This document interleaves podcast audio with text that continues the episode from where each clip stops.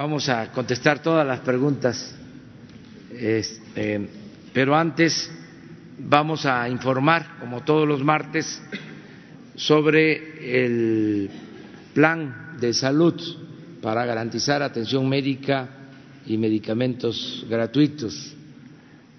Este plan tan importante que va a hacer realidad lo que establece la Constitución, el derecho del pueblo a la salud. Entonces vamos a pedirle al doctor Hugo López Catel que nos informe y eh, posteriormente preguntas sobre el tema y luego abrimos para otros temas. Adelante. Con mucho gusto, presidente. Muy buenos días a todas y todos, secretario, compañeros. Pulso de la Salud, 4 de febrero de 2020. Les queremos compartir eh, en secuencia de lo que hemos estado relatando en las últimas dos semanas, cómo vamos a progresar y cómo hemos progresado en esta última semana, con algunos de los elementos que son claves para cimentar el nuevo Sistema Nacional de Salud que nos permita garantizar la atención médica y los medicamentos gratuitos. Un elemento muy importante que ya habíamos comentado y ahora les traigo el progreso de la semana más reciente es la concertación con los gobiernos estatales para que se adhieran al Instituto de Salud para el Bienestar. La adhesión fundamentalmente consiste, como lo habíamos dicho, en el compromiso de trabajar juntos por un mismo esquema, un mismo modelo, un mismo sistema que se comprometa con la gratuidad. No queremos que las personas tengan que pagar de su bolsillo en el momento en que reciben atención, cuando ya están pagando a través de sus impuestos. Y además, considerando, y lo decimos una y otra vez, que el derecho a la protección de la salud es un derecho humano que garantiza la Constitución mexicana ya desde hace varias décadas. Pero no queremos que sea letra muerta, queremos que sea realidad. Y para lograrlo es que se creó el Instituto de Salud para el Bienestar y que estamos haciendo transformaciones estructurales en el Sistema Nacional de Salud. El resultado que tenemos ahorita, posiblemente es el final, es que 23 estados, 23 gobiernos estatales claramente se comprometieron con este nuevo esquema y se adhirieron al Instituto de Salud para el Bienestar. Y otros nueve estados no lo hicieron, sin embargo, los hemos sacado de la lista de en medio porque tenemos una institución federal, afortunadamente, que es el régimen bienestar del Instituto Mexicano del Seguro Social. Por lo tanto, en la columna de en medio quedan los estados en donde no habrá participación del gobierno federal, porque no existe una institución federal y porque los gobiernos estatales decidieron no adherirse a este esquema de solidaridad, este esquema de coordinación nacional que busca la gratuidad en la provisión de los servicios de salud. El segundo elemento es una buena noticia que hemos estado monitoreando ya desde hace cuatro semanas, pero que tenemos la tranquilidad de haber verificado que nos permite reflejar la realidad que ocurre en las comunidades, y es el abastecimiento completo de los insumos para la salud. Y tomamos eh, la información que tiene el régimen bienestar del Instituto Mexicano del Seguro Social, que nos permite documentar para los 19 estados cuál es la eh, cantidad o la proporción de recetas surtidas. Este, como verán, es un indicador muy simple, pero nos permite tener información de lo que ocurre a la persona, a la familia, a la comunidad que recibe atención de salud y que su profesional de la salud, la médica, el médico, le hace una receta y ahí mismo se le surte. Esto es muy importante porque, como hemos comentado en las semanas recientes, todo el proceso de abastecimiento empieza por la adquisición de los insumos, pero necesita llegar al punto en donde están las personas. Nos queda muy claro que lo que tenemos que garantizar, y aquí lo estamos garantizando, es que las personas en el punto en donde están siendo atendidas puedan tener los insumos que compra el gobierno y les proporciona. 98% de recetas surtidas en el régimen IMSS Bienestar. Ahora, seguimos pidiendo a la población, en la siguiente, por favor, que nos ayude a identificar donde esto no ocurra. Y lo decimos una y otra vez porque queremos saberlo en el momento oportuno, con la precisión necesaria que nos permite identificar donde no hay un servicio que nosotros estamos empeñados en garantizar y que pudiera alguien estar obstaculizando. Y a veces ese alguien es simplemente una persona que está actuando con negligencia y está diciendo no hay medicamento y no lo quiere dar. Y eso no quiere decir que haya desabasto, puede ser que en el almacén que está a espaldas de este funcionario negligente está el medicamento, pero está por alguna razón eh, negándolo. Nuestra mejor manera de saberlo es si la población nos lo denuncia y hemos puesto a disposición los distintos números de contacto ciudadano. Hoy estamos eh, retomando el contacto ciudadano específicamente para el IMSS, para el IMSS Bienestar, aunque también este es útil para el IMSS ordinario, en el caso de la población asegurada.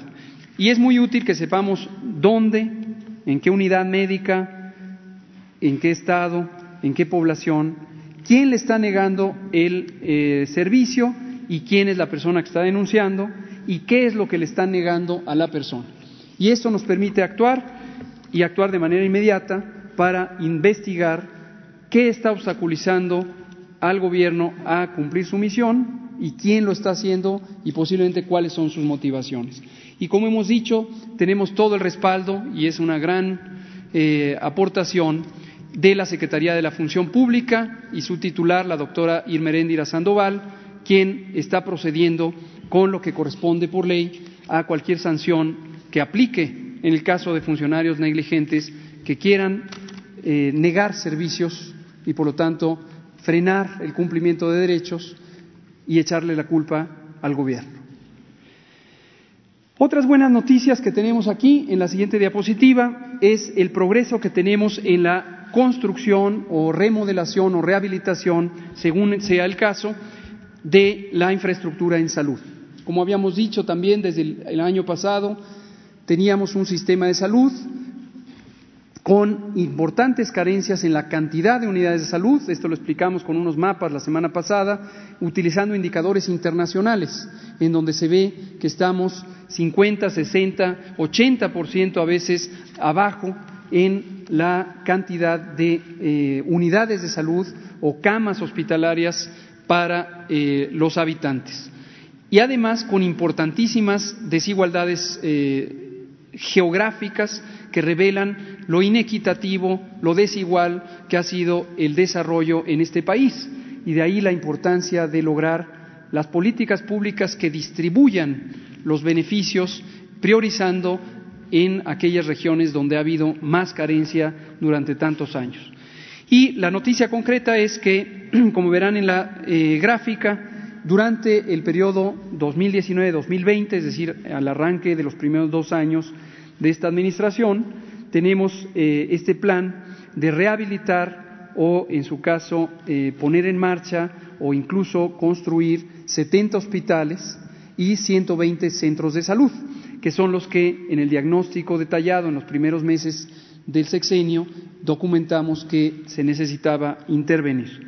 Ya llevamos 18 eh, hospitales rehabilitados, faltan 52 y ya llevamos 70 de estos 120 eh, centros de salud y nos faltan 50 eh, y estaremos trabajando para completar la rehabilitación a lo largo de 2020.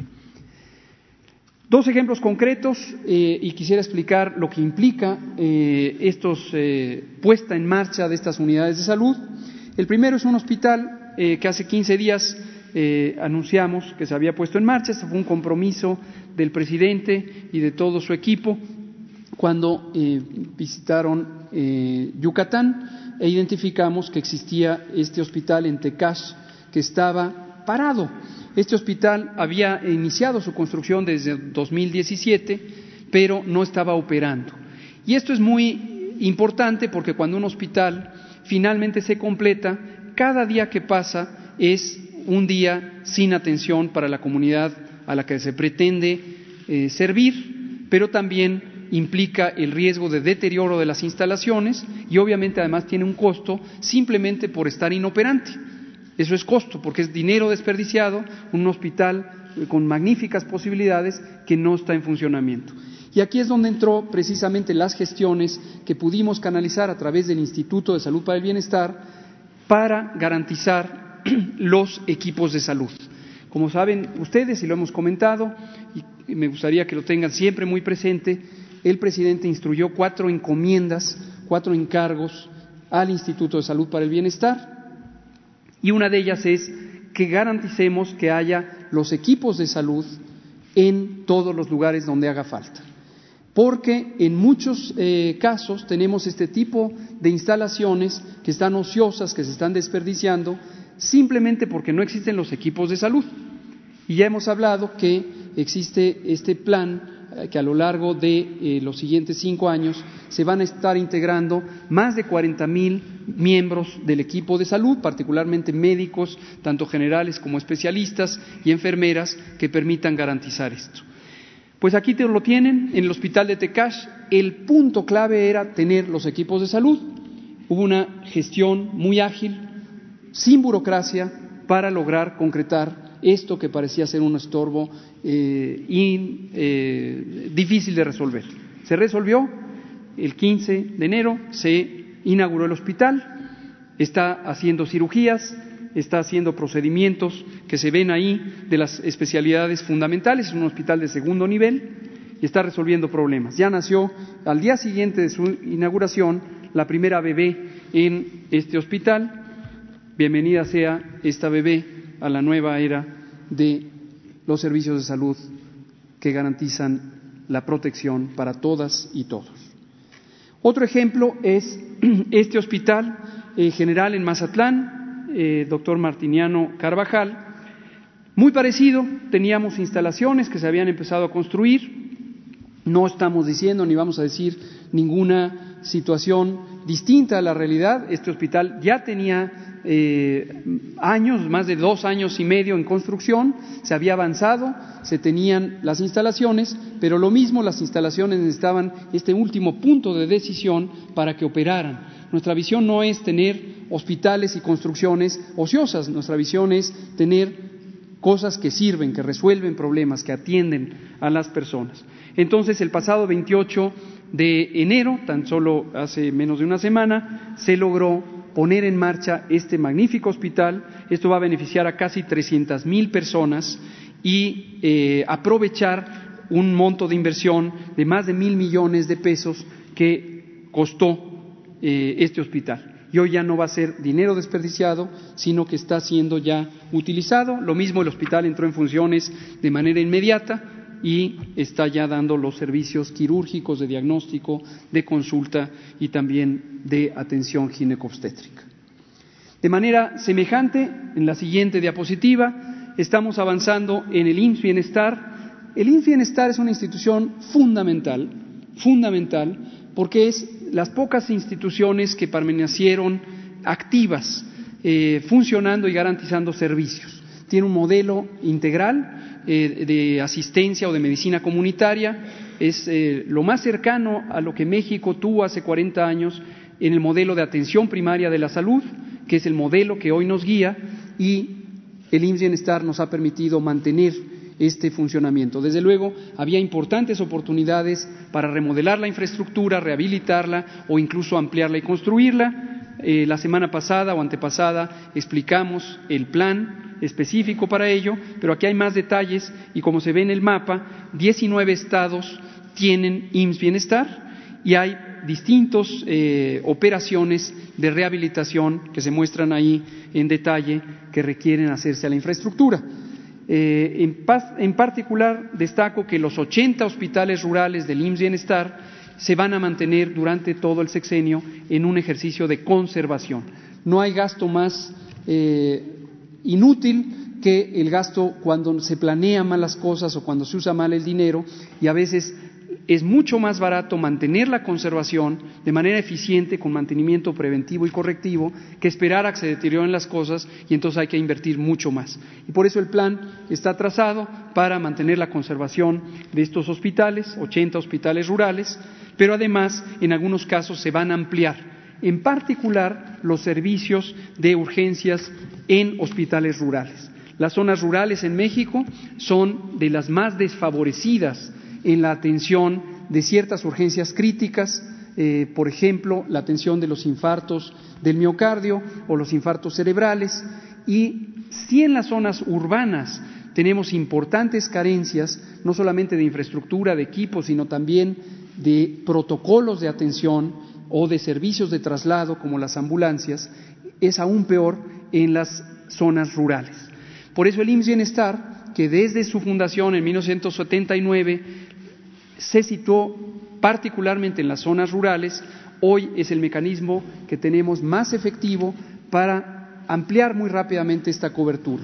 Ya habíamos dicho de las ambulancias que llegaron a los estados de Bienestar en esta primera ronda de ambulancias, en tan solo la primera semana del año, y esto va a ir acoplado con esta reconstrucción, rehabilitación o ampliación de la cobertura.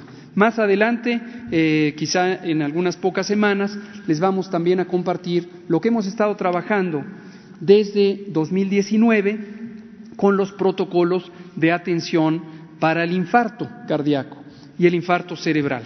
Les daré detalles, quizá un poco técnicos, pero esto, desde que hicimos las giras con el presidente en los 80 hospitales rurales, quedó muy claro que la carencia tanto de insumos como de protocolos y en algunos casos de infraestructura tenía que resolverse. Y empezamos a resolverla, ya estamos resolviendo la parte de infraestructura, ya estamos resolviendo la parte de equipos de salud y los protocolos los vamos a echar a andar priorizando estas zonas rurales que han estado abandonadas por tanto tiempo.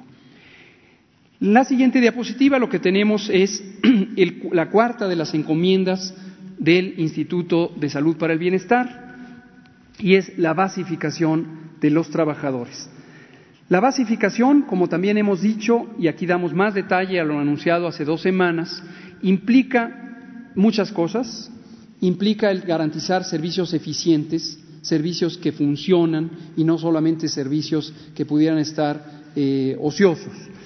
Muchas personas, hemos eh, identificado formalmente más de 87 mil personas, llevan dos, cinco, siete, diez años con contratos precarios, con contratos inestables, con contratos que son, en sentido directo y estricto, fuera de la ley, porque no se garantizan las eh, prestaciones que la ley general, la ley del trabajo establece y obviamente los principios constitucionales de un trabajo justo y bien remunerado.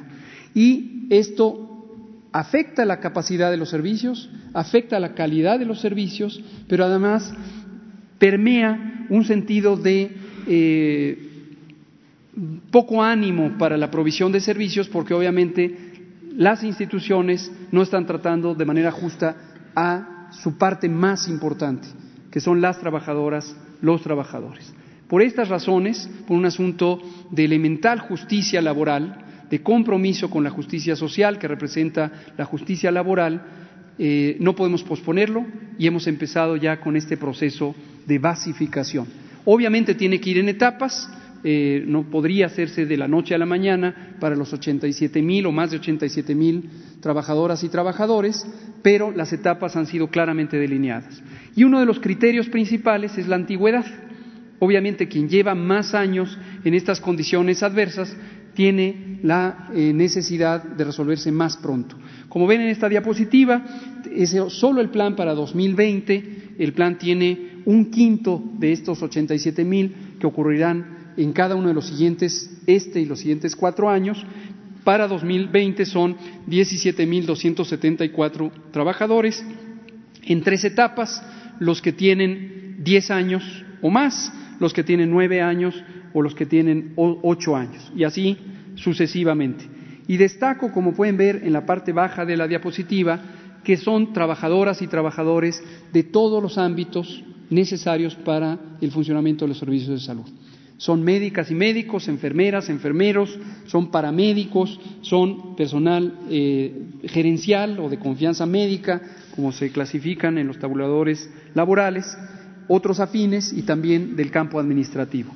Es decir, enorme inestabilidad laboral a lo largo de muchos años que será finalmente resuelta con una visión de justicia y con una visión de compromiso con el funcionamiento de los servicios de salud para las personas. La siguiente, por favor. Este es un asunto que hemos estado conversando también las últimas dos semanas. La semana pasada hablábamos de que nos faltaba ya nada más el compromiso de uno de los 23 institutos nacionales de salud y hospitales federales para la gratuidad.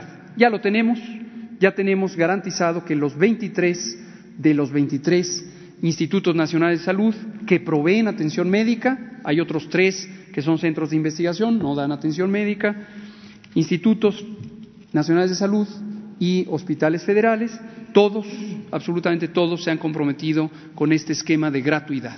La visión es muy simple, es que la persona no pague en el momento que recibe servicios. Para eso tenemos la recaudación y para eso también, en otro ámbito que va, desde luego, fuera de lo que a mí me corresponde en el sector salud, o lo que nos corresponde al sector salud, está el garantizar una recaudación transparente y eficiente y tener los recursos. Y también, por supuesto, el compromiso, y este es de toda la Administración, de usarlos de manera cuidadosa, eh, cerrándole el paso en forma absoluta a cualquier malversación, a cualquier esquema de corrupción o de ineficiencia para poderlo usar bien. Entonces, así lo vamos a hacer y como hemos comprometido eh, a más tardar el primero de diciembre de este año 2020, vamos a tener a todos los institutos nacionales de salud y a todos los hospitales eh, federales dando atención gratuita, sin cuotas de recuperación. En la siguiente diapositiva pueden ver ustedes, para quien estaba preocupado, de cuál podría ser la posibilidad de mantener el financiamiento.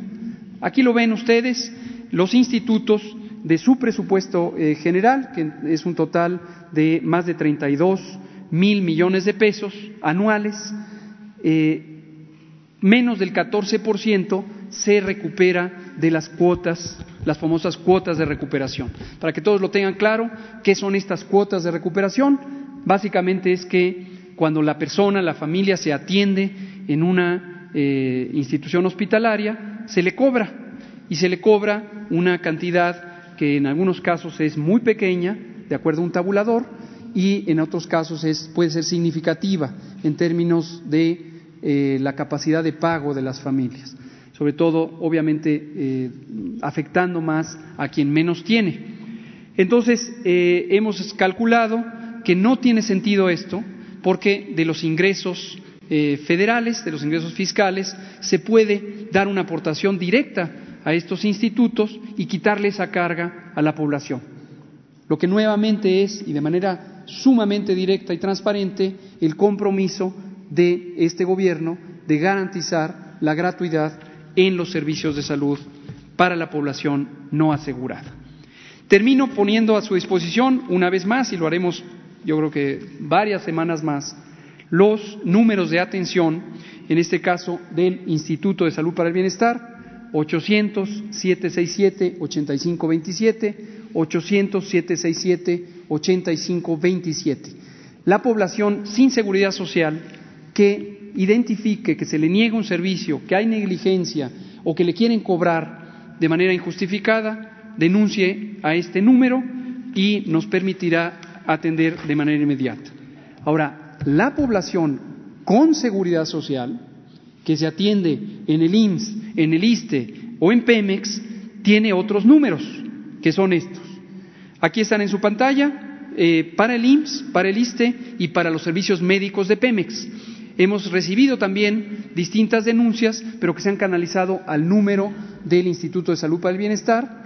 Obviamente las hemos derivado pero para que sea más eficiente, directamente sepa los derechohabientes de estas tres instituciones de seguridad social. Aquí están los números donde puede denunciar cualquier anomalía. Y algo que existe también es la Comisión Nacional de Arbitraje Médico, cuando se trata de un eh, caso de presunta eh, negligencia médica o alguna queja por la mala atención, está la Comisión Nacional de Arbitraje Médico y ahí está su número, 54207000, también para que puedan denunciar estas otras cosas. Muchas gracias, señor presidente.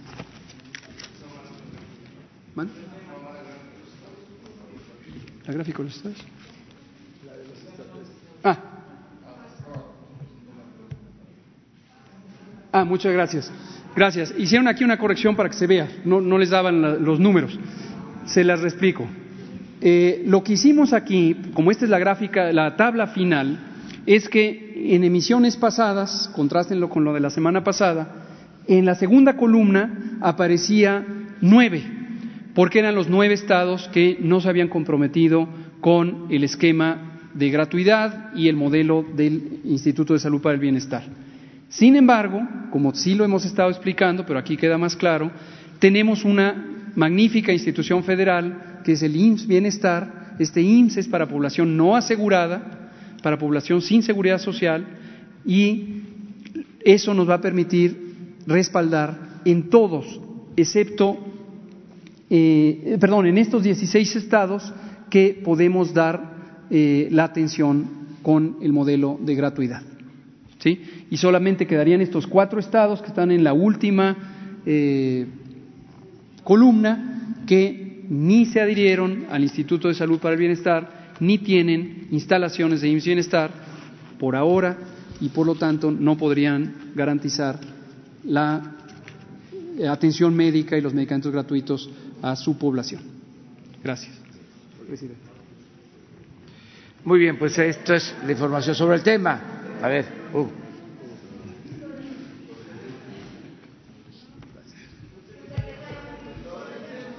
Por favor, por favor.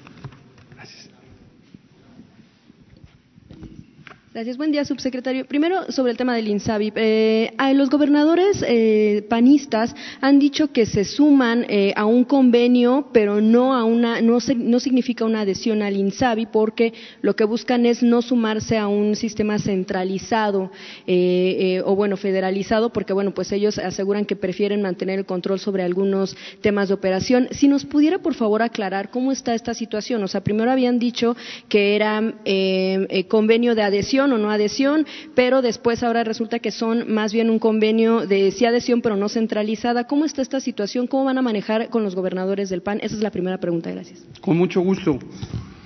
La idea fundamental es que tenemos que tener unidad de propósito. No se puede a medias garantizar unas cosas sí, pero otras no, pero otras quedan condicionadas, pero otras solo a modo. No.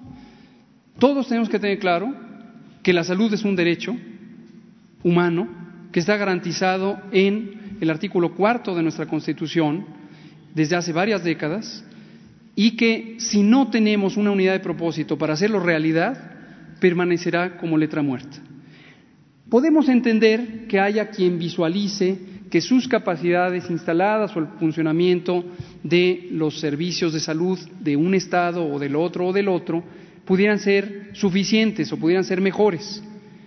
Pero si no tenemos esta unidad de propósito, estamos desperdiciando grandes oportunidades para hacerlo bien todos juntos. Y le pongo un ejemplo muy concreto que empezó desde el 2019, la compra consolidada de los insumos para la salud. La compra consolidada, como lo hemos anunciado varias veces y les iremos mostrando los resultados tan importantes y tan positivos de este esquema, nos permitió tener esquemas de tratamiento muy superiores en calidad, en eficacia, a los que había eh, antes. En algunos casos incluso es una materia de seguridad en términos de los medicamentos. Precisamente nuestro primer caso, que fue la optimización de los medicamentos antirretrovirales para el VIH, tiene implicaciones de inseguridad de los medicamentos, porque los medicamentos que se usaban antes, muchos de ellos inducían eh, resistencia del VIH a los mismos. Entonces, en ese esquema, con las compras consolidadas, nuestra primera aspiración es tenerlo mejor, lo segundo es que se beneficie la mayor cantidad de personas y entonces agregamos la demanda, y lo tercero es que a propósito o como consecuencia de las dos anteriores, logramos grandes ahorros. Ahorros que pueden ir en 50%, 60% en algunos casos. Entonces, eso solo se puede lograr cuando hay un esquema solidario, un esquema de confluencia. Si un Estado queda fuera, ese Estado va a estar comprando en sobreprecios. ¿Por qué? Porque naturalmente compra menos que lo que puede comprar todo un país. Y aquí estamos hablando solo del ejemplo de medicamentos, pero imagínense ustedes equipos médicos, imagínense ustedes infraestructura. Entonces, en cada uno de los elementos, y esto, países que tienen sistemas de salud robustos, lo tienen así, hay esquemas de solidaridad. Es mucho más eficiente. Entonces, el plazo que marca eh, los transitorios de la reforma eh, de ley al artículo 77 bis de la Ley General de Salud, con todos sus treinta y tantos numerales, es, terminó el 31 de enero. Tuvimos múltiples conversaciones, múltiples, por eso decíamos aquí, nuestra eh, confianza es en que las personas que identifiquen cuál es el bien superior, que en este caso es la salud de las mexicanas y los mexicanos, van a ser persuadidos de que ese es el camino correcto a seguir. Pero al cierre de la semana pasada, pues este fue el estado en donde ya quedaron especificados los compromisos. Hoy vendrán nueve gobernadores, como lo había anunciado el presidente, a platicar con él.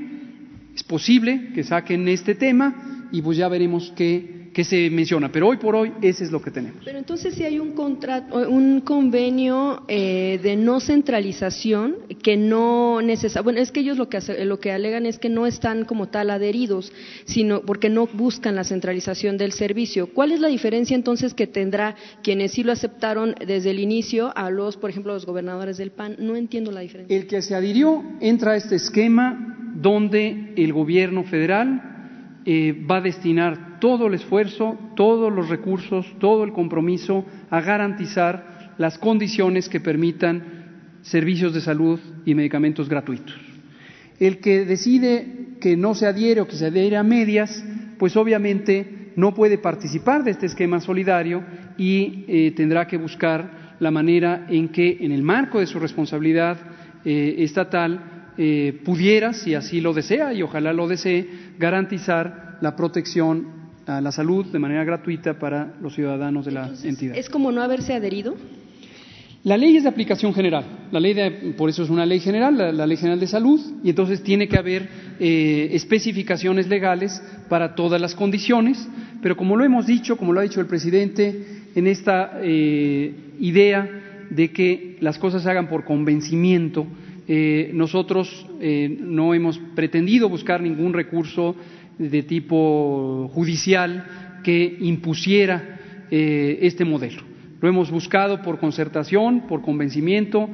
para nosotros los beneficios son muy obvios. Suponemos que para la población es muy obvio que tener servicios de salud y medicamentos gratuitos es lo ideal, lo ideal, pero pues la decisión la tienen que tomar ellos. Gracias, subsecretario. Una segunda pregunta también que tiene que ver con el coronavirus. Eh, preguntarle de cuántos hospitales eh, dispone el gobierno federal, bueno, a nivel nacional y también en la Ciudad de México, para atender a las personas que llegan con algún síntoma eh, o que pudiera ser un caso sospechoso de coronavirus. Saber si, por ejemplo, instituciones como el Politécnico, como la UNAM, alguna otra universidad están sumándose a estos, a este tipo de hospitales. ¿Cuántos hay y dónde están ubicados estos puntos? usted me pregunta por hospitales y luego me habla de instituciones académicas quiero entender por qué, porque hace un par de días o ayer se habló de una noticia de que las instituciones académicas de investigación y de educación superior se sumarían al esfuerzo del diagnóstico. Quizá el planteamiento es más sobre el diagnóstico.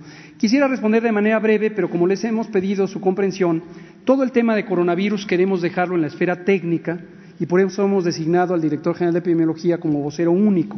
Esto tiene una razón muy clara, muy lógica y muy fundamentada en décadas de experiencia, tanto en México como en el mundo, sobre el manejo de las emergencias epidemiológicas.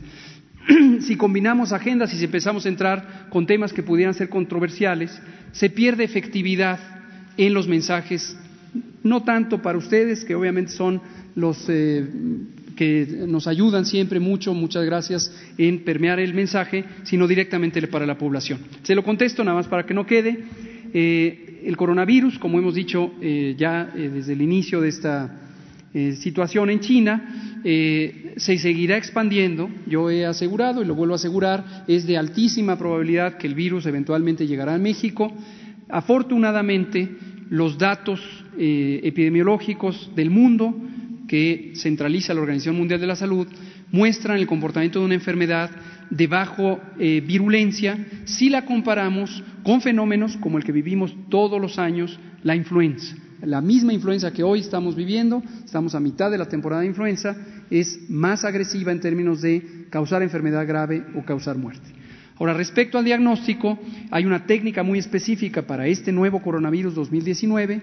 México fue uno de, junto con Estados Unidos y Canadá, de los primeros países que estableció esta técnica en su laboratorio nacional de referencia, que es el INDRE, el Instituto de Diagnóstico y Referencia Epidemiológicos, pero de lecciones también que el país ha aprendido, nos interesa que esta técnica la tengan en todos los 31 laboratorios estatales de salud pública que lo tengan algunos de los institutos nacionales de salud, como el INER, el Instituto de Enfermedades Respiratorias, o Nutrición, el Instituto de, Ciencias Médicas y Nutrición Salvador Subirán, y también nos da mucho gusto que la comunidad científica de alta capacidad, como el CIMBESTAF, como la Universidad Nacional Autónoma de México, puedan colaborar. Simplemente hay que hacerlo de una manera organizada para eh, que sea con los mejores entonces, en estos laboratorios no hay como tal hospitales que estén. No, el CIMBESTAF es una institución de investigación, no tiene hospitales, la UNAM tampoco tiene hospitales. Pero los institutos que dijo nada más.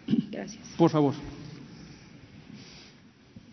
Sí, buenos días, eh, doctor eh, López Gatel, de Mian Duarte, de Pasión por los Negocios, Proyecto Puente, Política y Rock and Roll Radio.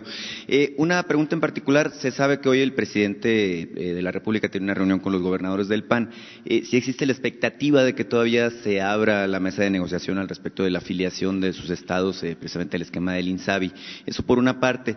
Y en la otra, eh, quedó un tema abierto la última vez que tuvimos la oportunidad de platicar, es el asunto de las plazas de médicos especialistas, que ya me aclaró usted que no es nada más en mi estado, sino en todo el país.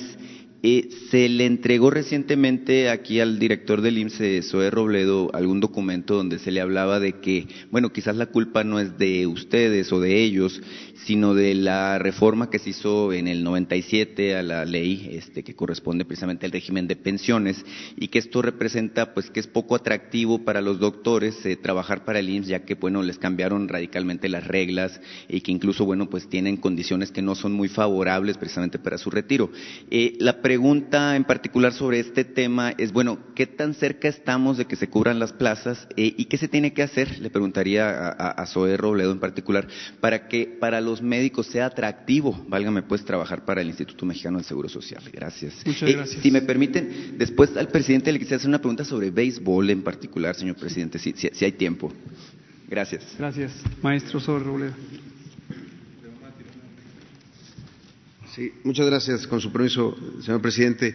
Efectivamente, el tema de las plazas y particularmente de especialistas eh, lleva mucho tiempo en donde se fue complicando por una situación en particular. No se abrían las plazas, no había plazas nuevas que ofrecer y en ese sentido, pues el examen se diseñaba mucho en ese sentido, eh, no tanto en función de qué se necesitaba, sino de qué plazas estaban abiertas y en particular en el Seguro Social.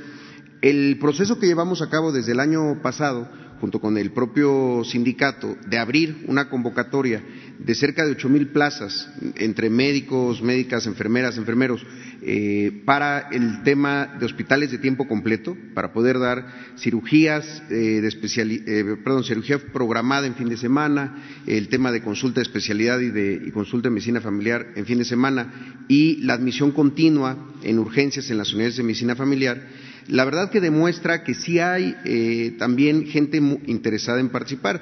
De la convocatoria de cerca de casi nueve mil eh, nuevas plazas, eh, en la primera etapa no significa que todos cubran con, con el perfil, Fueron cerca de 70 mil personas que mostraron algún, algún interés y entiendo que también en la convocatoria de médicos del bienestar también ha habido esa, esa respuesta. Ahora, efectivamente, hay casos muy específicos, por ejemplo, allá en Sonora, de lugares en donde una especialidad en particular se convierte difícil de, conseguir. Honestamente, muchas veces está vinculado a que no existe oferta, eh, o más bien no, no existe demanda para una práctica privada. Pongo un ejemplo, los radiólogos difícilmente uno ve en la calle un consultorio de radiólogo, lo puede ver de un pediatra, de un cardiólogo, de otro tipo de especialidad.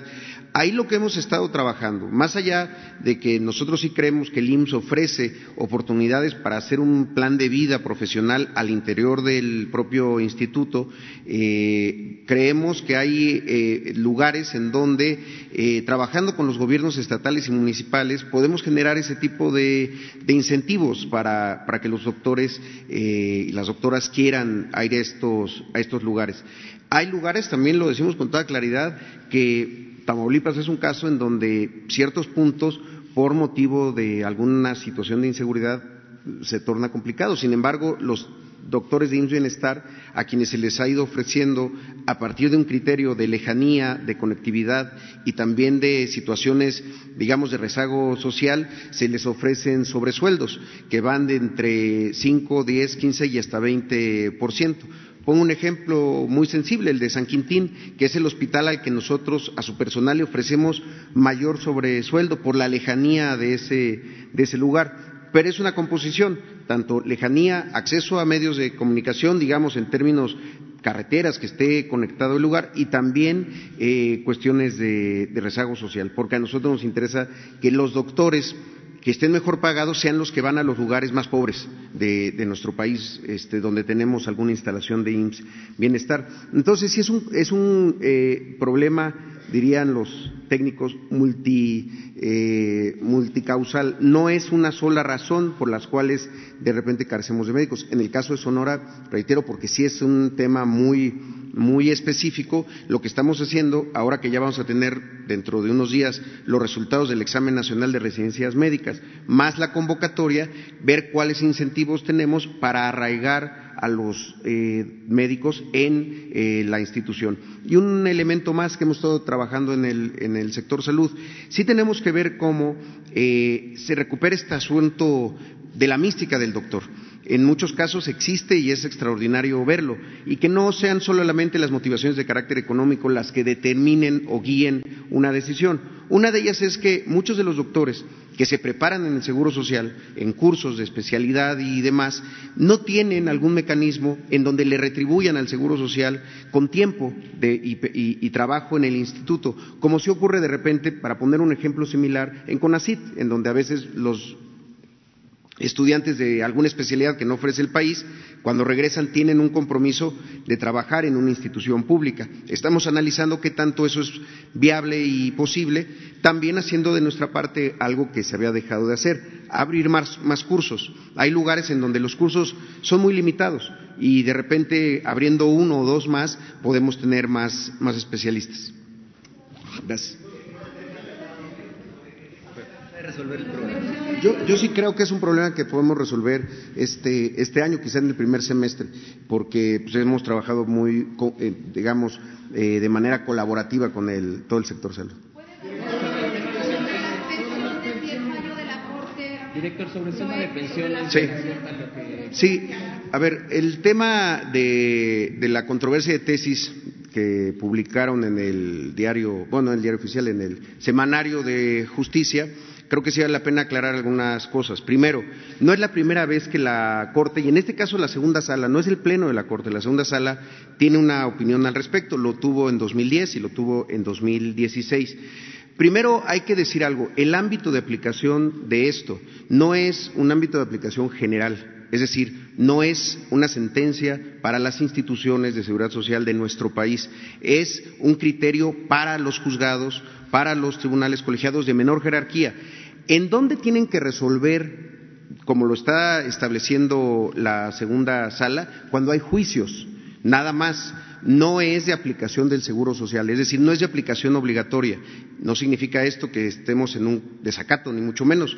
Simplemente no eh, aplica al Seguro Social. Y en ese sentido, sí decir que eh, pues nosotros vamos a seguir calculando las eh, pensiones de las personas que están en este modelo de transición entre la ley del 73 y la ley del 97 en 25 salarios mínimos, como se ha hecho durante los últimos años. En nadie eh, corre riesgo el monto de su pensión, no hay rasur, eh, no se rasura nada, como encabezó ayer un medio, no hay recálculo tampoco, no hay disminución. Hay que entender una cosa, la Corte y en particular la segunda sala de la Corte estableció un criterio para sus juzgados, no para las instituciones de seguridad social. En ese sentido y para mayor seguridad, lo que estamos planteando es que este criterio sea validado, como lo estoy planteando. No me refiero al criterio de la Corte, el criterio de nosotros seguir calculando igual por el Consejo eh, Técnico del Seguro Social. incluso lo digo, ni siquiera sería necesario, pero más vale este, tener esa, certeza por el órgano de decisión de, carácter tripartita que es el Consejo Técnico. Pero sí, sí me interesa aclarar, no eh, se van a respetar el esquema de cotización de todos los trabajadores que están en este, en este esquema de transición a la hora de cotizar arriba de 10 salarios mínimos, es decir, se les va a seguir calculando en, en 25. Por una razón simple, creemos que es el trabajo de toda su vida, que cotizaron con 25 salarios, pues sería injusto reducirlo a 10, pero la sentencia, eh, esta controversia de tesis de la segunda sala no es de aplicación al Seguro Social.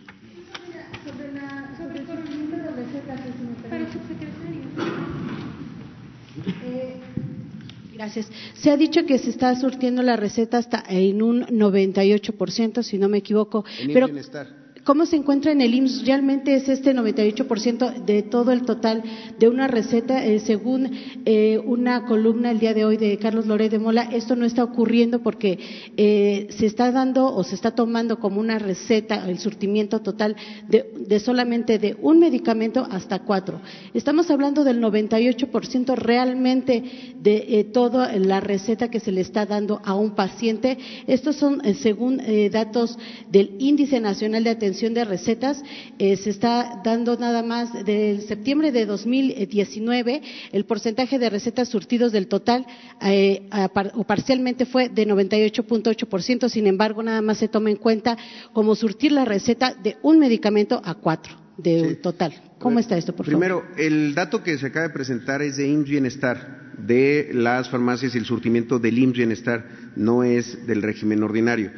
Este sistema de abastecimiento de recetas es dinámico, todos los días se va, se va moviendo.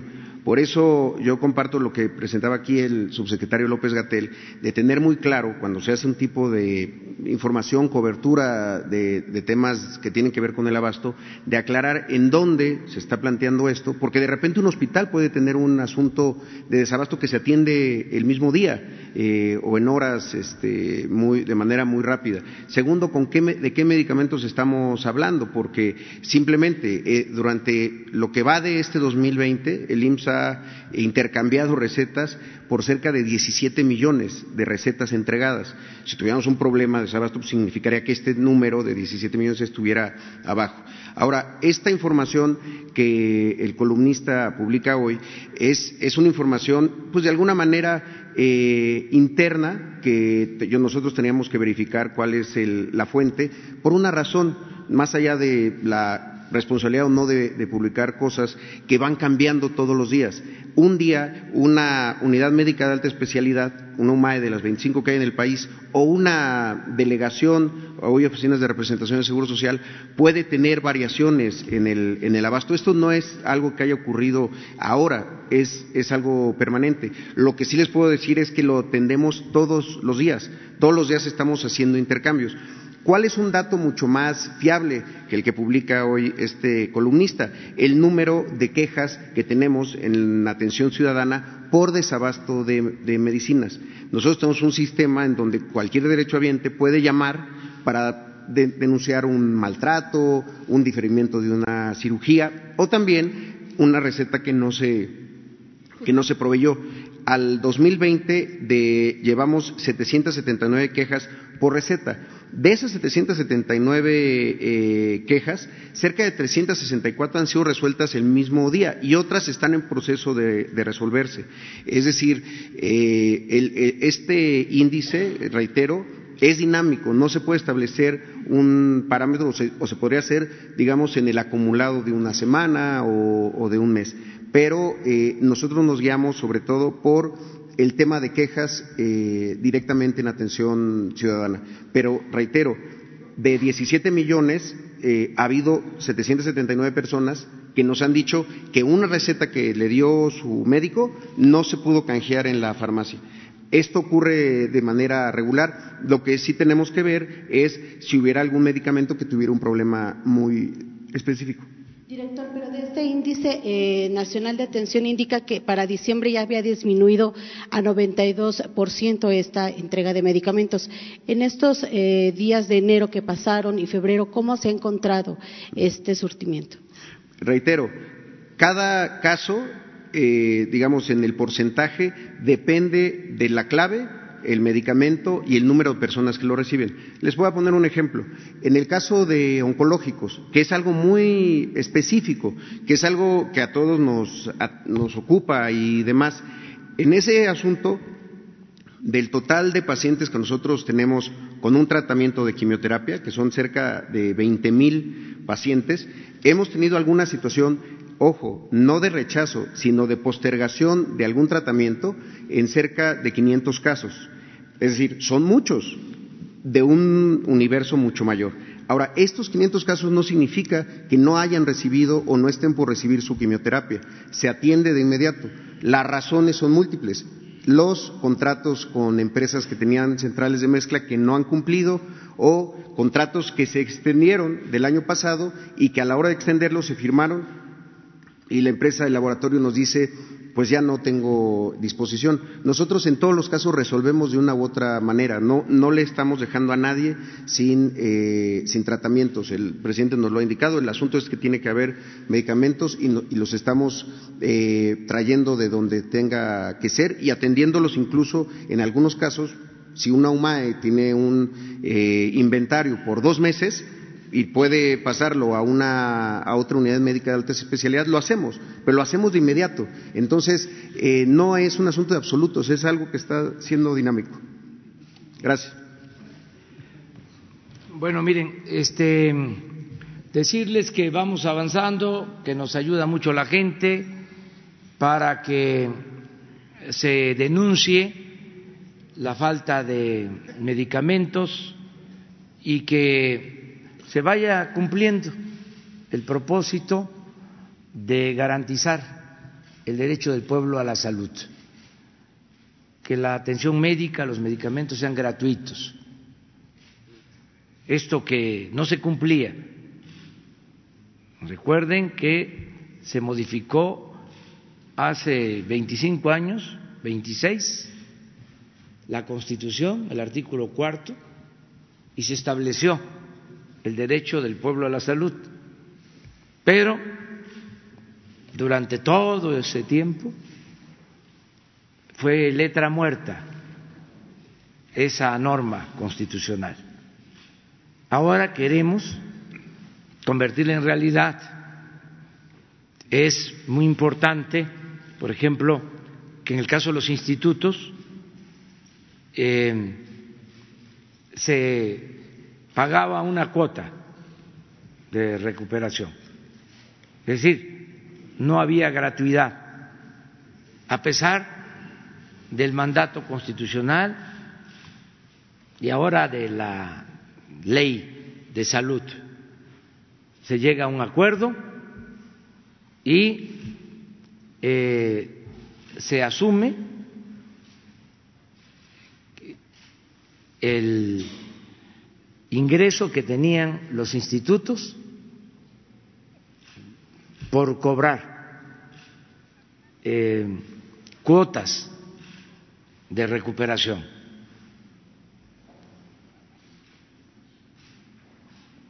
Estamos hablando, sí, de 4.484 pesos, 4.484 millones. Eso ya no lo va a pagar el pueblo. Este, sí, a partir de, ya. Entonces tengo la duda, si el día de hoy una persona va a atenderse, ya, este, a partir de ahora que se llevó al acuerdo con todos los institutos, se les tiene que entregar ese fondo. Lo único que vamos a procurar es que se administre bien todo el presupuesto. Pero esto es la gratuidad. Este es el ejemplo. Estamos hablando de institutos. En el caso de el sistema de salud en general, lo mismo no hace falta estar inscrito en lo que era el seguro popular, que ni era seguro ni era popular. Entonces cambia completamente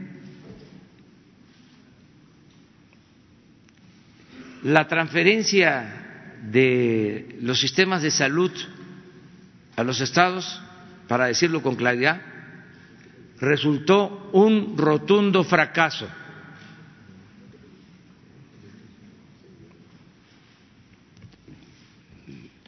Una gran corrupción en los estados, la Secretaría de Salud del Gobierno Federal nada más tenía funciones normativas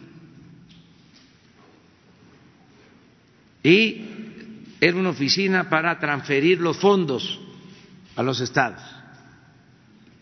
Y llegaba el dinero a los estados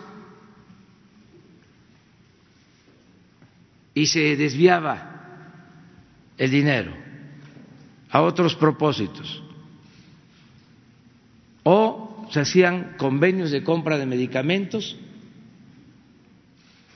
a empresas manejadas por políticos corruptos. Y al final de cuentas no había ni atención médica, ni camas disponibles, ni medicamentos. Entonces, eso es lo que se está eh, resolviendo.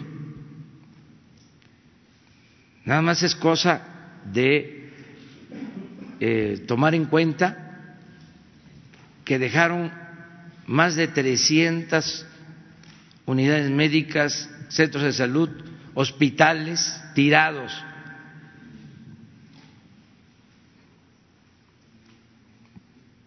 Entonces, por eso es este nuevo sistema, nos está ayudando mucho la gente, eh, no es fácil porque eh, se están enfrentando eh, intereses. De quienes tenían estos negocios. Entonces, hay reacción, pero contamos con el apoyo del pueblo y no solo eso, cosa que me da mucho gusto. Ahora el reforma este, defiende las pensiones de los trabajadores. Eh, y Loé de Mola está este, preocupado por el abasto de las medicinas. O sea, la verdad, muchas gracias a todos. Esto es la democracia. Este, el que todos ayudemos. En el caso de las pensiones, nada más que no nos confundan, no somos iguales. ¿Cómo vamos a bajar nosotros las pensiones de los trabajadores? eso sí calienta.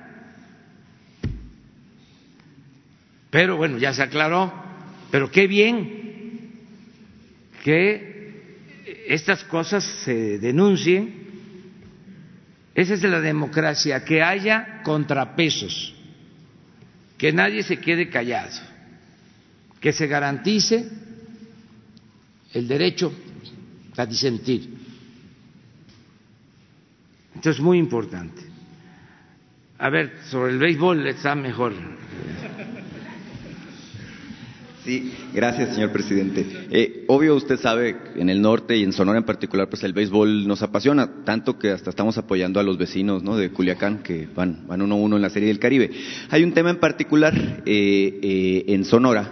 se está creando lo que antes era la Liga de Béisbol Sonora Norte, ahora se llama la Liga Profesional de Béisbol Sonora. Eh, y eh, me contactaron los directivos de la liga eh, un tanto inquietos este, porque han estado procurando, y con la organización que tienen, digamos, tener contacto con su gobierno, muy en particular con Edgar González de Proveis, precisamente porque es una liga que están haciendo y es una liga de alimentación de la Liga Mexicana de Béisbol de, Verano. se han sentido no atendidos, incluso tuvieron una cita la semana pasada y no, no fueron atendidos por el comisionado, este Edgar González en particular.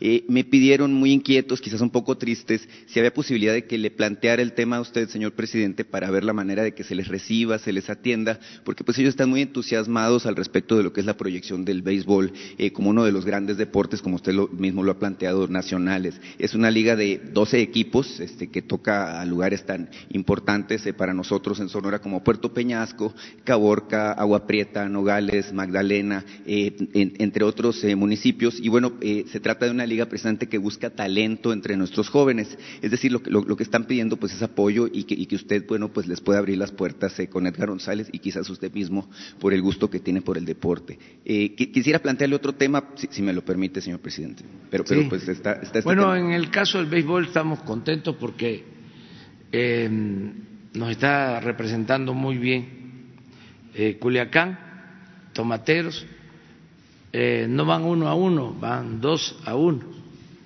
Este, y ayer ganaron seis a uno.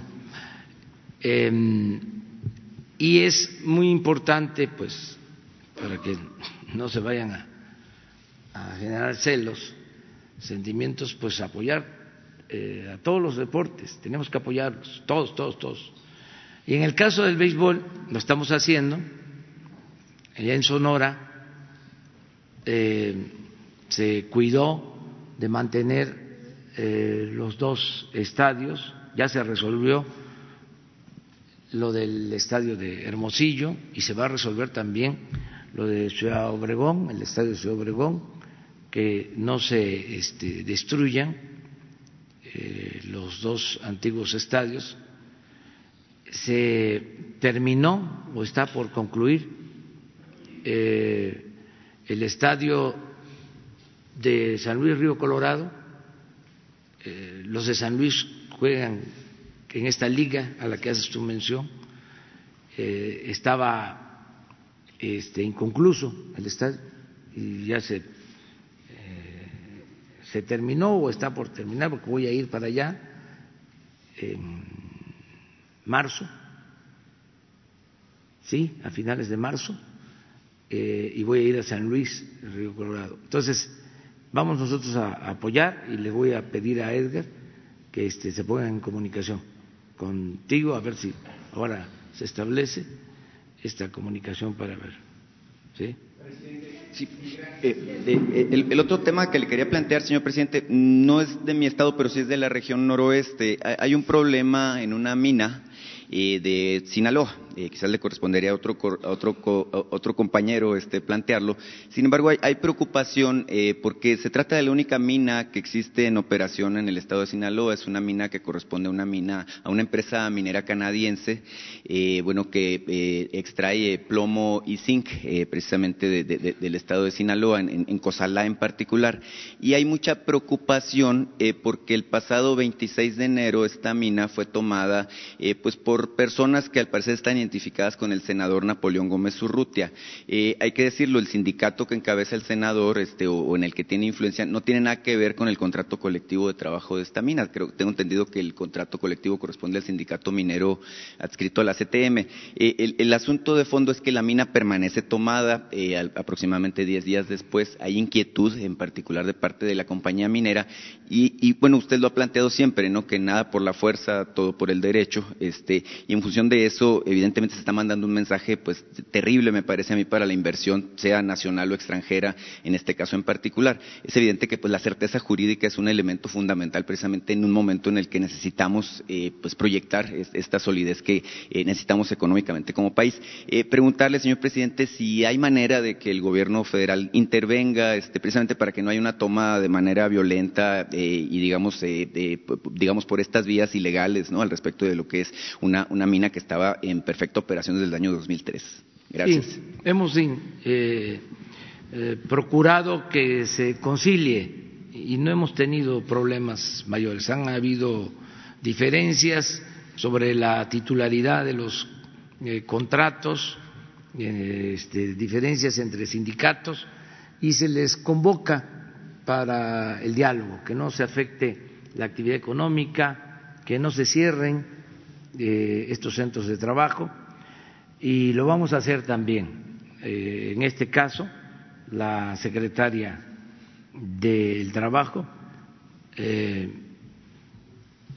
Luisa María Alcalde, va a atenderlo y hemos contado con el apoyo de todos los sindicatos, tanto del el sindicato minero que encabeza Napoleón Gómez Rutia, como los otros sindicatos, hay muy buena relación, e incluso buena relación también con las empresas mineras, siempre buscando el acuerdo. Este, vamos a, ver de qué se trata. Sobre el tema. El tema de salud, ¿verdad? Sí, de salud. Buenos días, señor presidente. Eduardo Esquivel Ancona, eh, Análisis Económico, Grupo SDP. Este, yo quisiera preguntarle, eh, he estado estudiando lo, las muertes infantiles en el caso de México. El investigador Luis Fernández este, hizo una, un estudio en, en el 2015 que vio que murieron en 26.057 niños en, ese año eh, y de, niños menores de un año. Ese estudio este, nos dice que es eh, la muerte infantil más alta en, dentro de los países de la OCDE. Y la investigación también tiene que de esos de esas enfermedades de que murieron los niños, muchas eran eh, prevenibles y el 42% de, de estos niños que murieron lo hicieron en, en, este, en el Seguro Popular. Entonces yo quisiera saber si el INSABI tiene un plan para disminuir la muerte eh, infantil de niños menores de un año de enfermedades prevenibles. Mire, yo le voy a dar la palabra al doctor Alcocer, porque eh, además de ser el secretario de Salud, es eh, un especialista, es una eminencia. Este, Premio Nacional de Ciencia, eh, es un experto en la materia. Entonces, a ver qué nos dice sobre esto. Muchas gracias, señor presidente. Muy agradecido con su pregunta porque precisamente la muerte infantil es el mejor indicador de cómo va un país en su sistema de salud. De eso no hay ninguna discusión y México no está cumpliendo con esa tarea y es desde el principio, desde antes del, inicio de, esta, de este régimen de cambio, de transformación, una atención eh, importante. Tan importante que la forma de resolverlo es totalmente integral. Es uno de los ejemplos. Hoy, parte de la investigación que se genera en nuestro país está ligada precisamente a, varios puntos. Uno es la atención de la mortalidad por cáncer, que está dentro de esas estadísticas que usted refiere, y en lo cual en, precisamente uno de los principales proyectos que en CONACIT se llevan a cabo están relacionados por la, a, tratando de encontrar y resolver esa problemática que comparado con otros países, en la leucemia nada más, en la leucemia infantil, tenemos este, una mortalidad del 60% en algunas regiones, en la mayoría, comparado con un 10-20% en otros países.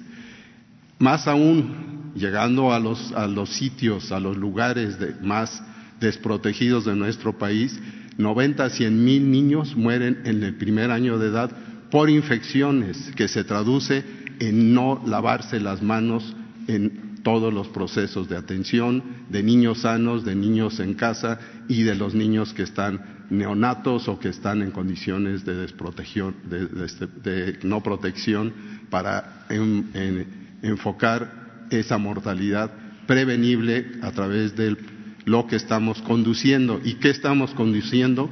Una reorientación de nuestro sistema de salud a la prevención ahí en esas enfermedades, incluyendo en, en el origen, en los primeros datos que hacen ver que pueda haber una leucemia en un niño, la prevención, la prevención con una buena clínica y con, desde luego, con los datos en la casa, en la familia y en la comunidad donde se genera todos esos primeros datos.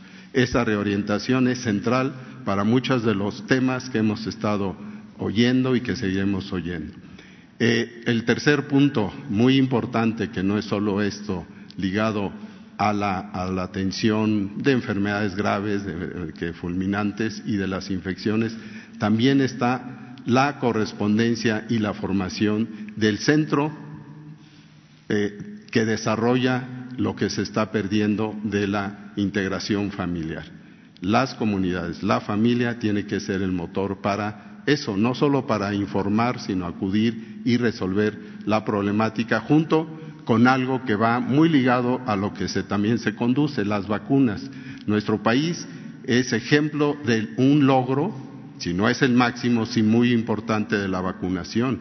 Y estamos haciendo los esfuerzos también para, y lo estamos logrando en más del 80% de la población, de una vacunación que en otros países ha declinado por otras razones y que afortunadamente en la riqueza cultural y de entendimiento de nuestros mexicanos esto no ha llegado aquí y tenemos resueltos problemas del sarampión, problemas de enfermedades que en otros lugares están siendo nuevamente un, un gran problema.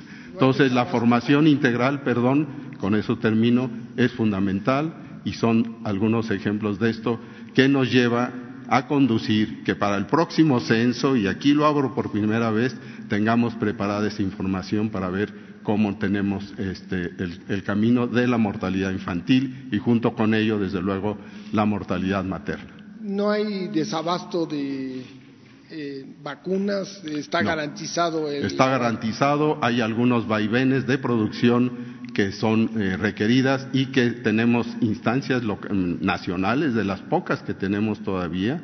Este es un, instituto que tenemos en la producción y, y, para ello también, les recuerdo, logramos una firma, un acuerdo para el fondo rotatorio con la OPS que nos apoya. No estamos señalando que es la solución, pero sí el apoyo y desde luego también la, vista hacia los países que nos pueden ayudar. Pero centralmente en eso, lo mismo que en el tamiz en neonatal, estamos poniendo todo el énfasis que requiere el mandato de ser médico. Muchas gracias. muchas gracias. Tengo otra pregunta. quisiera preguntarles del fideicomiso de que se tiene para eh, o se tenía para el seguro popular. ¿Qué, ¿Qué, va a pasar con ese fideicomiso y dónde está el fondo catastrófico? ¿En, en dónde lo está? ¿Es un fideicomiso? quisiera saber y qué cambios va a haber en esos en esos fondos, ¿no? Porque ahora ya, ya no existe el Seguro Popular, el, el, fideicomiso del, del Seguro Popular tenía más de 90 mil millones de pesos, según, y el Seguro Catastrófico 80 mil millones de pesos. Entonces quisiera preguntarles eso. A ver, o, este puede ser Juan para el, porque es INSABI. Buenos días. Gracias, señor presidente. Mire, el fondo de gastos catastróficos se convierte en el fondo del bienestar, de salud para el bienestar. Eh, los montos que usted dice son aproximados, pero no es esa la cantidad. O sea, lo que se ha encontrado en el fondo eran alrededor de 72 mil 21 millones de pesos. Lo que se va a transferir al Fondo del Bienestar son 40 mil millones en este año. Estamos hablando del 2020. Entonces quedaría el resto ahí. Muy bien. O sea, eh, para eh, nada más reafirmar lo que dice aquí este Juan Ferrer, eh, de los un poco más de 70 mil millones de pesos del fondo se van a utilizar este año para mejorar el sistema de salud 40 mil. O sea, se amplía el presupuesto de salud en 40 mil millones y quedan 32 mil. Eso es lo que puedo responder. Eh, por eso no tenemos eh, problemas de falta de recursos. En el caso del desabasto, eh, solo eh, podríamos enfrentar problemas si eh, hubiese eh, boicot, que lo ha habido, pero que le siguieran con eso, podríamos tener eh, algún problema, no por falta de presupuesto también ya no va a ser fácil lo del boicot, porque ya modificamos la ley y ahora vamos a poder comprar medicamentos en el extranjero. Ya les explicaba yo de que había una situación de proteccionismo para algunas empresas que eh, mantenían un monopolio en la venta de medicamentos, sobre todo los medicamentos para niños con cáncer. Entonces, eso eh, desapareció y podemos comprar los medicamentos en cualquier parte del mundo, a cualquier laboratorio. Un periódico, el Universal, este, habló de que no era confiable este, lo que se estaba haciendo porque no se garantizaba que fuesen medicamentos de calidad los que se compraban en el extranjero. Em, se aprovecha para aclararles que eh, lo que se está comprando tiene la autorización de la Organización Mundial de la Salud. Eso para empezar. Y además hay un protocolo que se lleva a cabo en los medicamentos que se adquieren del extranjero. Eh, se van a laboratorios por 21 días y se eh, demuestra que no tienen eh, ningún eh, problema, que pueden aplicarse. ese protocolo se está siguiendo, se lleva a cabo. Aquí también aprovecho para aclarar eso, porque a, los, a lo mejor los del Universal no tienen toda la información, no es por mala fe. Este, pero eh, es importante que se sepa, no tenemos problemas de eh, presupuesto. Y también lo otro que podría llevar al desabasto, o sea, eh, temporal, pues es la ineficiencia y el elefante reumático, hablando en términos médicos,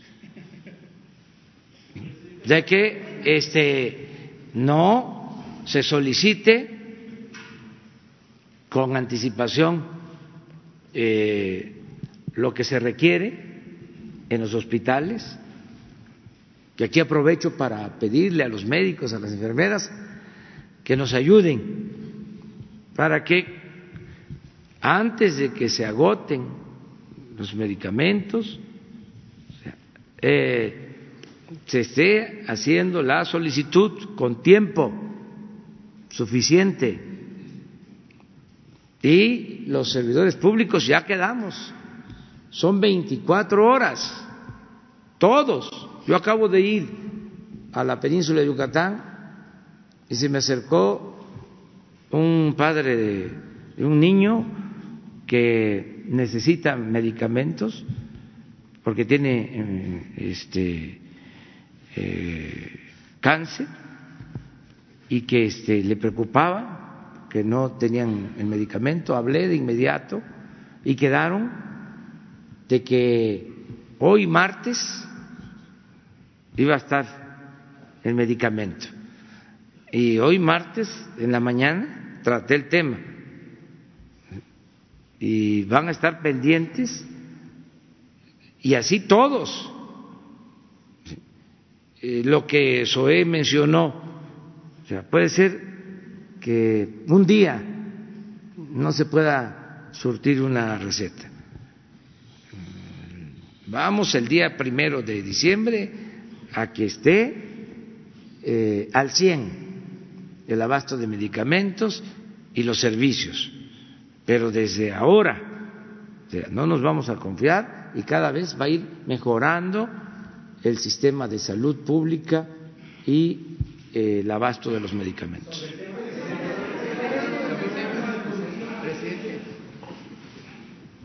Gracias, presidente. Decía que en la gira le, dijeron de este desabasto. No sé si, si, los vio en Mérida, porque también había un grupo de mamás de dos hospitales eh, que dicen que falta medicamento en el Agustín Orán y en la unidad médica de alta especialidad del, seguro.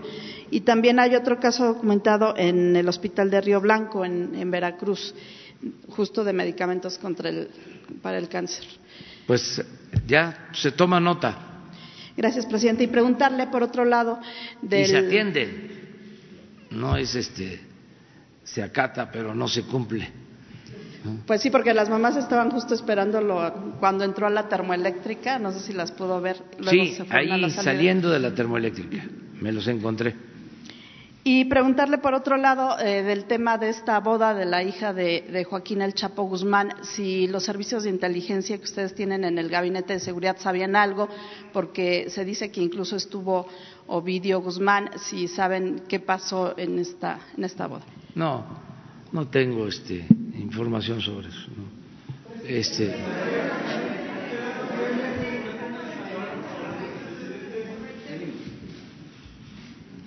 y luego dos compañeras, mujeres, para... Buenos días, presidente Hans Salazar, ZMG Noticias. Quisiera preguntarle eh, sobre el INE. Eh, hace unos días se le otorgaron un amparo al secretario de, del, del, INE para no bajarse el sueldo. Eh, la burocracia millonaria del INE, porque así finalmente está, eh, sigue con, eh, eh, a, contracorriente de toda esta austeridad.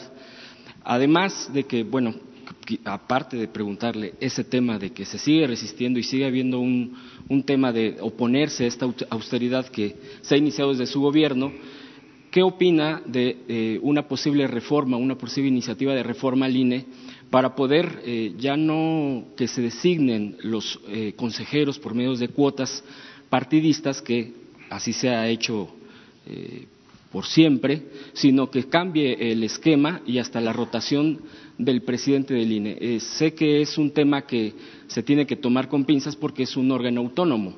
Sin embargo, eh, me parece que esta reforma que se pueda estar promoviendo en el Congreso sí sería eh, de importancia su opinión. Esa sería mi pregunta. Sí, lo que tiene que ver con los sueldos, nosotros vamos a seguir insistiendo. Este, le sacan la vuelta, eh, con amparos, eh, pero nosotros vamos a seguir ejerciendo nuestro derecho de presentar iniciativas de ley, de reformas a la Constitución, hasta que quede eh, claro, sin posibilidad de interpretación, para que el Poder Judicial este, no pueda eh, interpretar, sino que se ajuste al espíritu y a la letra de la Constitución. Tenemos tiempo todavía. Eh, no vamos nosotros a aceptar el que eh, haya sueldos elevadísimos que son un insulto en un país con 60 millones de pobres. Es este ofensivo. Eso no este, se va a permitir. O sea, eso todavía no se termina eh, este asunto. Y trátese del INE o de cualquier otra este, institución del gobierno federal. Eh, hay ya una ley de austeridad eh, de Estado que se tiene que hacer valer. Entonces vamos a seguir insistiendo. Lo mismo en el caso de la disminución del presupuesto a los partidos. Nada de que ya este, se pusieron de acuerdo y votaron en contra. Vamos nosotros a presentar una iniciativa. Más vamos a esperar unos días más y va una iniciativa para la disminución a, la mitad del presupuesto de los partidos. Tiene que haber austeridad eh, republicana. Ya se acaban los lujos, el derroche, los abusos, se acaba el régimen faraónico que existía. Por eso también se molestan de que eh, se venda el avión presidencial porque es una sacudida, es una zarandeada. Este, imagínense que no lo podemos vender por ser tan extravagante.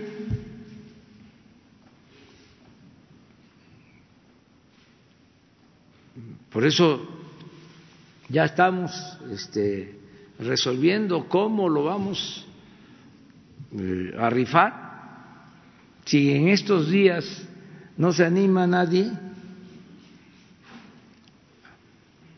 voy a utilizar estos tres días para decir, tercera llamada, tercera llamada, este, porque si no, va la rifa, ya estamos este, resolviendo. Y no solo es eso, eh, van a seguir este, entregándose al pueblo bienes de residencias, de vehículos que todavía hay de gran lujo para hacer realidad la austeridad republicana. Presidente, en esta iniciativa que usted menciona que en próximos días también estará incluida esta parte que comentaba respecto a una reforma en, estos organismos electorales o solamente se enfocaría al tema de los partidos? No queremos que se vaya a interpretar que queremos un instituto a modo. Claro. No. Este queremos que el instituto sea independiente y que garantice eh, la democracia, que ya no sea un instituto como lo fue durante décadas. Eh, palero, este, que actuaba por consigna, que se hacían de la vista gorda que permitían los fraudes electorales, que no garantizaban la voluntad del pueblo. Entonces, eso se termina. Va a haber democracia, además, ya es delito grave el fraude electoral. Entonces, no hace falta este, eh, esa otra reforma. Considero lo más importante es que todos estemos pendientes para que se respete el voto, que este, no se falsifiquen las actas, que no se rellenen las urnas, que no se compren los votos, que no voten los finados como era antes, que haya transparencia, que haya democracia. Entonces, eso es lo que vamos a estar. Presidente, segunda, segunda pregunta eh, respecto a las, al medio ambiente. desafortunadamente, hace unos días, después de haber encontrado a uno de los activistas defensores de eh, la monarca del santuario, este, volvieron a pues, asesinar a otra persona que era un guía, es lo que tenemos el dato. Eh, y bueno, el, el tema sigue siendo contra eh, la gente, los activistas que defienden bosques, santuarios, biosfera, por ejemplo, el tema de la casa furtiva. Eh, su gobierno eh, estaría implementando o reforzando las acciones que ahorita se tienen contra este tipo de actos. Digo, el programa Sembrando Vida, que es un programa que ya se ha mencionado de diversas maneras para poder extender no solo el tema de la ocupación de mucha gente, sino para fortalecer y eh, sembrar árboles, árboles, maderables. Pero ¿qué pasa también con la defensa ahorita, eh, ocurriendo este tipo de situaciones contra los activistas defensores del, medio ambiente? Quisiera yo su opinión al respecto, o bien qué planteamiento pudiera hacerse para reforzar la defensa de estos válgase la redundancia, defensores de nuestro medio ambiente que nos están ayudando a todos. Gracias. Es muy lamentable que esto suceda, duele mucho lo que pasa por la violencia que se padece en el país. Estamos trabajando todos los días, estamos eh, desplegando eh, a la Guardia Nacional eh, puedo decir que se tienen ya los fondos para la contratación de más elementos, ya se están terminando los eh, primeros eh, cuarteles de la Guardia Nacional. Voy a estar en febrero, este mes, voy a inaugurar los primeros cinco este, cuarteles de la Guardia Nacional. Eh, voy a estar en Guanajuato, voy a estar en Jalisco, y creo que en Michoacán, para eso, eh, le estamos dando prioridad a estos estados donde tenemos más problemas de violencia ahora en estos tres estados, Michoacán, Guanajuato y Jalisco. Y ahí estamos trabajando, entonces, protegiendo a todos los ciudadanos y este, a los mm, defensores de derechos humanos, a los ambientalistas, a todos.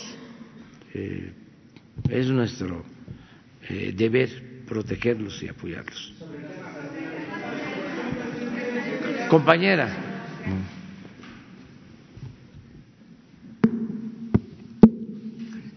Gracias, señor presidente. Sandra Aguilera, del Grupo Larsa Comunicaciones. Eh, hace unos unas, eh, días tuvo eh, a luz, dio a luz una señora indígena en la sala de urgencias de un hospital regional de los Reyes, Michoacán. Y bueno, al verla la gente, los médicos no hicieron nada. Mi pregunta es, si Michoacán no está adherido al INSABI, ¿en dónde se va a ver todo este tipo de denuncias o la gente qué va a hacer en estos estados? Que no están en el INSABI? Esa es una, mi primera pregunta. Bueno, en el caso de Michoacán, eso es muy importante también eh, que se aclare. El sistema de IMSS Bienestar eh, se conservó, así como se transfirieron los servicios de salud a los estados. Afortunadamente, se mantuvo el programa IMSS Bienestar federalizado. Es un programa que se creó hace 40 años, 1979, 80, 79. Empezó como IMSS Coplamar, yo lo conozco porque en ese entonces era yo delegado del Coplamar en Tabasco y director del INI, y se hicieron unidades médicas y se hicieron los hospitales en las zonas más pobres de México.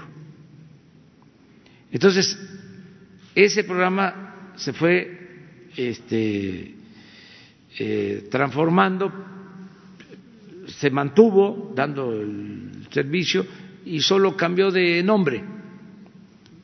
Después de IMSS Complamar fue IMSS Solidaridad, IMSS eh, prospera, progresa, IMSS,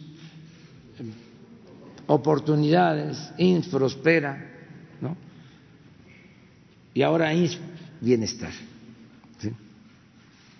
Pero se mantuvo, es un buen programa, tiene unidades médicas rurales que atienden lo que es el primer nivel de atención y los hospitales rurales, que son 80, que fue los que son los que visitamos.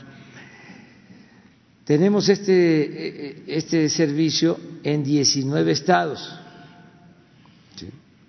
porque, ah, por ejemplo, en Tabasco, ahí eh, se tenía y se quitó, lo pasaron al sistema de salud y luego el sistema de salud, como ya lo dijimos, se transfirió a los estados, se trasladó la responsabilidad a los gobiernos estatales. Entonces, queda este programa INS Bienestar en 19 estados. Y uno de esos estados es Michoacán, por lo que planteas. Entonces, hay comunidades médicas y con el sistema de hospitales rurales se va a garantizar la atención a la población pobre y eh, se les va a atender de manera gratuita. Entonces, sí tenemos en el caso de Michoacán posibilidades de aplicar el programa, que además en esos estados se va a ir ampliando el IMSS Bienestar. Es decir, no solo eh, se está contemplando el que eh, no falten los médicos especialistas en los hospitales rurales, sino también que se amplíen los hospitales rurales, que hay albergues en los hospitales. Eh, también eh, se está contemplando el que se construyan algunos hospitales para el INS Bienestar o eh, en los casos en donde haya construcciones no terminadas, que ya la operación de ese hospital quede a cargo del IMSS Bienestar. Eso es lo que estamos viendo. Gracias, señor presidente. Y bueno, dejo esa, esta denuncia del Hospital Regional de Michoacán de que dio a luz esta, esta señora indígena. Y por otro lado, tengo una denuncia del IMSS Orizaba, donde es la, la única, la, el único hospital que hay de especialidades ahí, donde están denunciando una señora que su hijo de cinco años ha ido cuatro veces, a, le han diagnosticado que está malo de faringitis, garganta y muchas cosas, y en la cuarta vez le hicieron apenas estudios médicos y le dijeron que tenía el apéndice y que se le estaba reventando. Lo metieron a operar y al final no era el apéndice, lo, cerraron y lo volvieron a sacar y no han dado con el tipo de enfermedad que tiene. La señora está desesperada, habló con el director de la clínica, la trataron muy mal. Ella ha comprado todos los medicamentos, hasta cobijas ha llevado porque no tienen ni cómo cubrir a, la, a los niños o a la gente que está enferma y dice que hay muy mal servicio en el IMSS de Orizaba. Bueno, pues ahora el Muchas director gracias. te atiende gracias. en cuanto a, a, a los datos a la demanda, y a los datos. Tengo los datos. Muchas gracias. Mujer, la, las dos compañeras de atrás. Eh, gracias, presidente. Buenos días. Eh, yo le quiero preguntar primero sobre los cinco estados que no tienen ni IMSS Bienestar y tampoco se adhirieron al INSABI. ¿Ahí qué va a suceder? Y también eh, sobre el Fondo de Bienestar. Eh, anteriormente, con el Seguro Popular, el Fondo de Gastos Catastróficos recibía, entiendo que un 8% del presupuesto del Seguro Popular para ir alimentándose año con año y así poder este, cubrir las enfermedades catastróficas. El Fondo de Bienestar, ¿cómo se va a alimentar año con año? ¿Con, qué recursos o de, qué forma? Y si nos puede hablar, ¿qué prevé con esta reunión con gobernadores panistas? Gracias.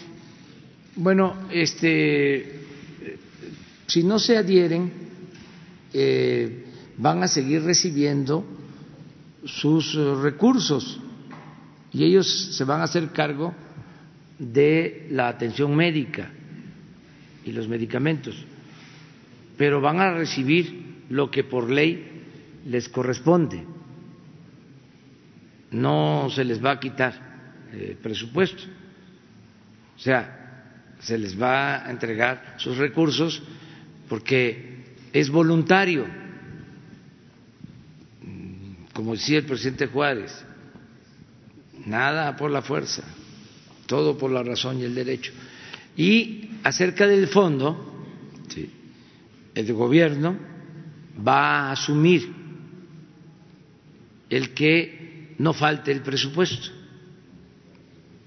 Se va a, a disponer de 40 mil millones para que se tenga más presupuesto y podamos cumplir con el programa que tenemos, pero nunca va a faltar dinero. Es decir, ya esos 40 mil significa aumentar el presupuesto en ese monto y de ahí hacia arriba, el año que viene y el eh, 22 y siempre va a aumentar. Sí. Ya no va a ser necesario tener ningún fondo porque el Estado se hace cargo de garantizar la atención médica y los medicamentos a todos y no solo el llamado cuadro básico eso también se borra. Todos los medicamentos. Es una transformación. Queremos que el servicio médico sea como el de Canadá, como el de Dinamarca, lo mejor. Y tenemos los recursos y tenemos la voluntad para hacerlo. Además, como no hay corrupción, nos va a alcanzar. Es que hay presupuesto. El problema de México no era la falta de presupuesto. El problema de México es la corrupción.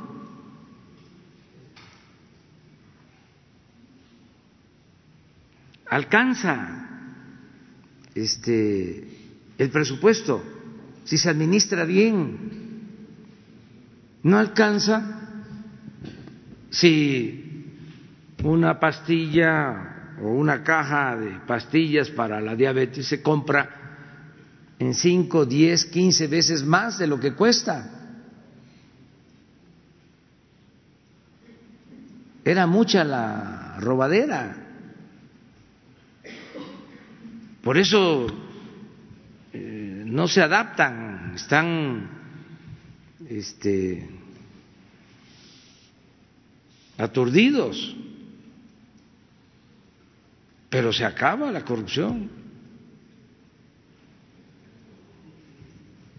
Ahora que se tomó la decisión de comprar los medicamentos afuera, hubo hasta protestas de la cúpula, porque tenían estos negocios. Imagínense, por un lado, hablando de la libertad de comercio, de libre comercio, y por el otro lado, este, afianzando monopolios. ¿En qué quedamos? ¿Que no eh, tiene que haber libre competencia y libertad de comercio? o es libertad de comercio, libre competencia en los bueyes del compadre. Cuando se trata de corrupción, de lucrar, ahí el Estado me protege para que yo actúe como monopolio. Entonces, eso es lo que se terminó eh, y es voluntario, vuelvo a comentarte, eh, no tenemos ningún problema con ningún gobernador, nada más es eh, informar en dónde se logró el acuerdo, en dónde no, y transferir los fondos para que ellos actúen y resuelvan. Sí, vamos a tener esa reunión eh, porque me estoy reuniendo con los gobernadores, ya lo hice con los gobernadores del PRI, ahora con los del PAN. Voy a tener una reunión con los coordinadores de los grupos parlamentarios. no me acuerdo ahora, pero este eh, yo creo que sí no sé si esta semana o la próxima, de todos los partidos. Bueno, los que este, acepten la invitación también, porque también es voluntario. Presidente, sobre el apoyo presidencial, los migrantes están interesados en participar en. Sí. A ver, A ver. A ver, él y luego tú. Buenos días, presidente. Marco Antonio Olvera del Diario Digital Bajo Palabra. Buenos días, funcionarios. Eh, presidente, en Estados Unidos viven cerca de 35 millones de mexicanos, que unos se fueron y otros nacieron allá. Nos enviaron el año pasado 37 mil millones de dólares en remesas. Eh, con el anuncio de que usted ha hecho sobre la posible rifa del avión presidencial, eh, ellos me han dicho, algunos líderes de diferentes estados, que cerca de 10 millones o 20 millones de mexicanos estarían dispuestos a comprar un, pedazo para la rifa, que a ellos les significaría dos horas de trabajo. ¿Cómo organizaría eh, eh, ese proceso si es que se rifa? ¿Y cuál es el anuncio que les daría a los migrantes? Y le tengo otra pregunta, por favor.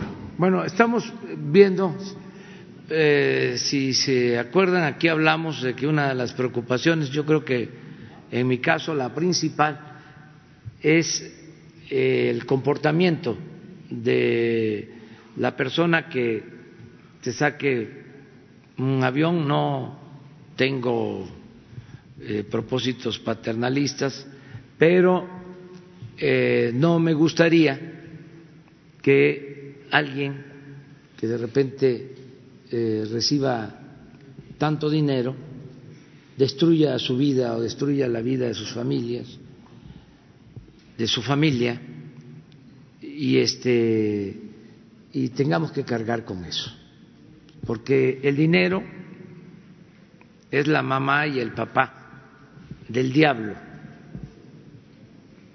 es como el poder, son primos hermanos, el dinero y el poder. Entonces, aplica igual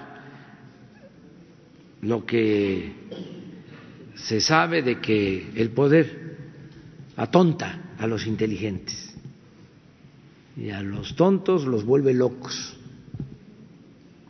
Cuando no hay principios, cuando no hay ideales. El dinero lo mismo.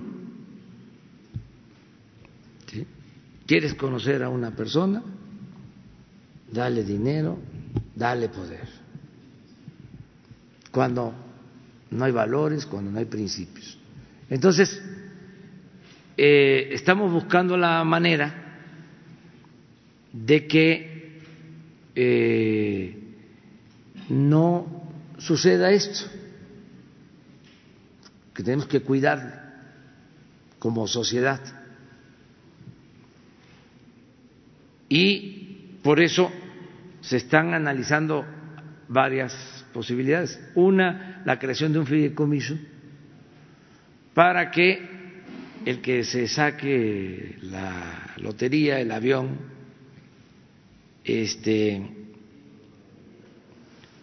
eh, pueda tener el dinero en un determinado tiempo, o sea, que esté en el fideicomiso, que se le esté entregando eh, intereses, si estamos hablando de dos mil millones, es suficiente, bastante, y que 10, 15, 20 años ya disponga, ya que él. Lo mismo en el caso de que eh, lo quiera vender, que se mida o se decida un monto este, eh, a partir de avalúo para que no haya un remate, o sea, que se pueda dar una rebaja, pero no muy grande. Establecer todo eso. Eh, para los eh, que piensan en dónde los van a estacionar, no es problema este, existe Santa Lucía, existe el actual aeropuerto, existe el aeropuerto de Toluca, existe la base aérea de Zapopan, en fin, eso está garantizado. Y está garantizado el mantenimiento también, que va a salir de la misma rifa, por un año. Mantenimiento, este, sin ningún problema que sería cargo eh, de hacerlo la Fuerza Aérea, mientras se vende o demás. Bueno, también lo otro es que no sea un solo premio o no sea una persona que saque tanto dinero, sino que sean 100. Si son dos mil millones, que son 20 millones cada uno. Y son 100, ya se distribuye. O mil de dos millones. ¿Y los migrantes podrán comprar? Claro, lo que vamos a garantizar es que se tengan eh, tenga un año de mantenimiento sin problema avión, eh, la estancia, en tanto se vende. Em, voy a tener una reunión con empresarios. No, no, la semana próxima los voy a invitar a que se les va a hacer ya el planteamiento definitivo, en el caso de que sea la rifa, para que nos ayuden a colocar cuatro millones de eh, cachitos. Todos, vamos a invitarlos a todos. No, no, no, no, no, no, no, no, eso eran prácticas, no, es todo, todo voluntario, todo voluntario, nada de que aquí te dejo esto y me tienes que, o te voy a descontar de tu sueldo, no, no, eso se acabó, no, no, no, es voluntario, eh, es pedirle a los empresarios que nos ayuden a resolver el problema que piensen que el dinero se va a utilizar para equipo médico. Nos van a ayudar a resolver el problema de qué hacer con el avión y este y van a ayudar para que no falten equipos médicos en los hospitales. Entonces, estamos pensando en cuatro millones que son eh, a 500 pesos dos mil millones. Eh, ellos nos ayudarían a colocarlos ya sea en centros comerciales como promoción a sus trabajadores. Ellos verían qué hacen. Y dos millones a la lotería con los billeteros. Ya me mandaron una carta. Eh, son con sus familiares como siete mil que quieren eh, ayudarse y ayudar. Y lo estoy viendo también. O sea, porque ellos ganarían un porcentaje por la venta. Entonces, se obtendrían alrededor de tres mil millones. El avión está evaluado en dos millones cuatrocientos, dos millones quinientos. Entonces, hay un margen para el mantenimiento de un año, para pagar las comisiones. Ya está este, resuelta eh, Hacienda de los aprovechamientos que obtiene este, eh, le paga a Banor. Además, les quiero adelantar algo. Les quiero adelantar algo. Este, eh, en el combate a la corrupción se está recuperando dinero, lo que nunca se había hecho. Y no es poco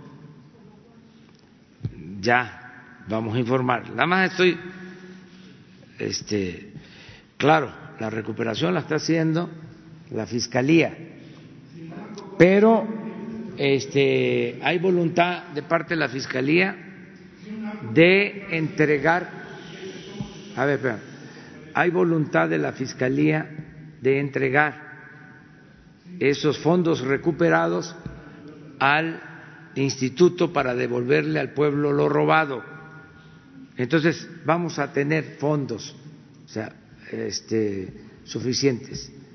Yo siempre he sostenido que la corrupción no solo hay que acabarla por razones de índole moral, sino porque de esa manera se tienen recursos para financiar el desarrollo del país. A ver, ¿pero qué decías? traficante compra 100, 200, no sé cuántos billetes quisiera comprarlo, ¿cómo se transparentaría esa operación? No, son este, billetes de la lotería, no podríamos tener control, o sea, es como cuando yo me tomo una foto con alguien, ni modo que le pida yo, a ver, identifíquese su carta de no antecedentes penales.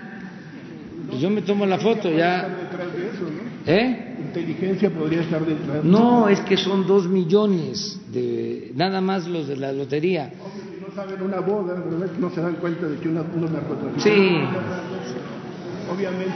Presidente, la segunda pregunta, perdón. Eh, ya Zoé Robledo nos eh, definió el tema de lo de las pensiones. Sin embargo, para México sí va a ser un grave problema el tema de las pensiones porque diario se jubilan miles eh, de ciudadanos mexicanos.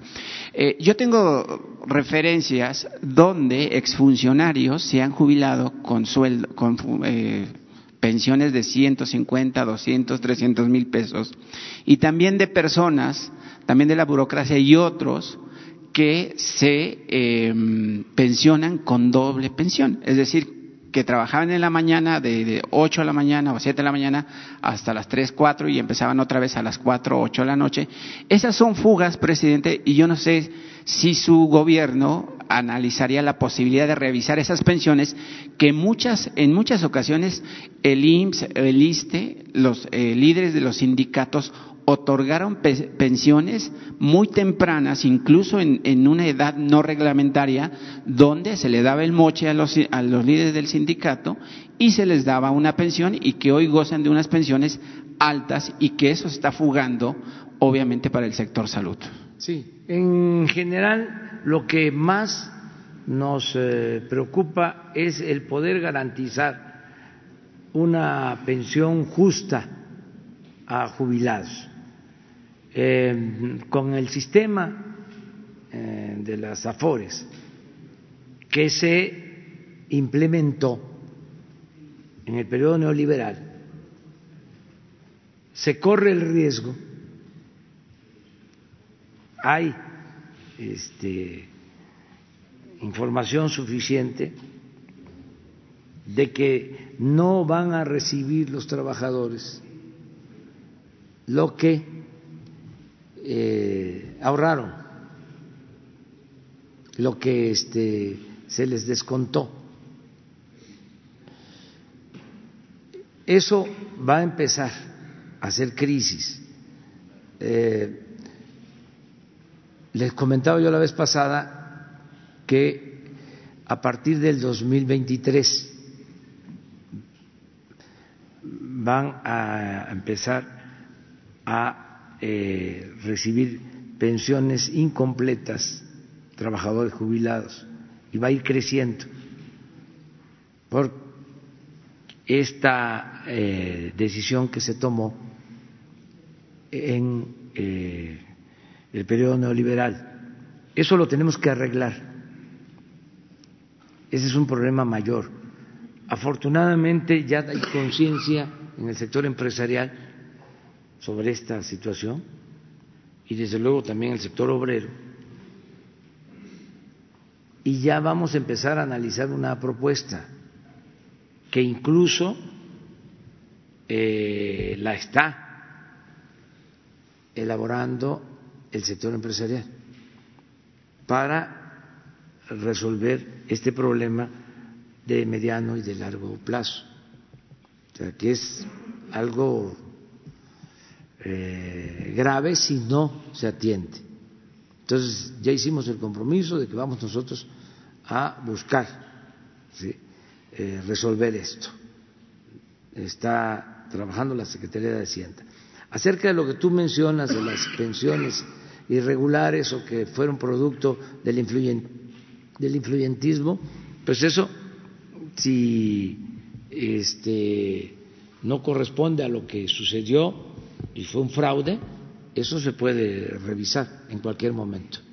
Pero seguramente el IMSS y el ICE lo tiene registrado porque no es posible que tengan pensiones de 200, 300 mil pesos acorde al sueldo que ganaban y sobre todo también hay incluso camilleros del IMSS que, se jubilaron a muy temprana edad y reciben una pensión que dices que no hace referencia a lo que percibían como un sueldo pues tiene de base. Se tiene que este, revisar, pero el propósito es no afectar a quienes ya tienen derechos adquiridos.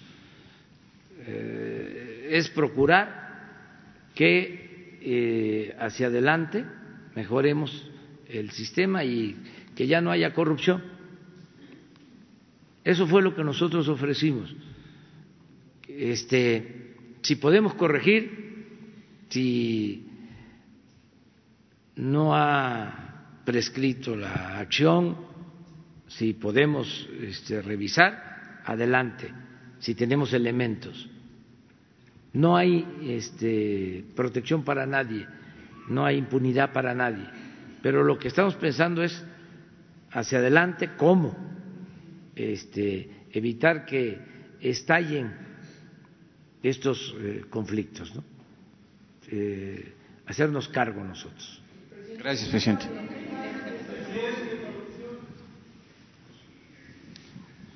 Yo le quiero preguntar sobre el tema de salud, específicamente con los institutos nacionales de salud. ¿Cómo va la revisión de los convenios que tienen con las empresas, los contratos de subrogación de servicios? ¿Qué pasará con estos? Porque, y si, eh, más bien, eh, en el presupuesto que usted está previendo no está todavía incluido lo que todavía hoy gastan los pacientes para la adquisición de medicinas, para la renta de equipos de cirugía que se da en los institutos y hospitales eh, de alta especialidad.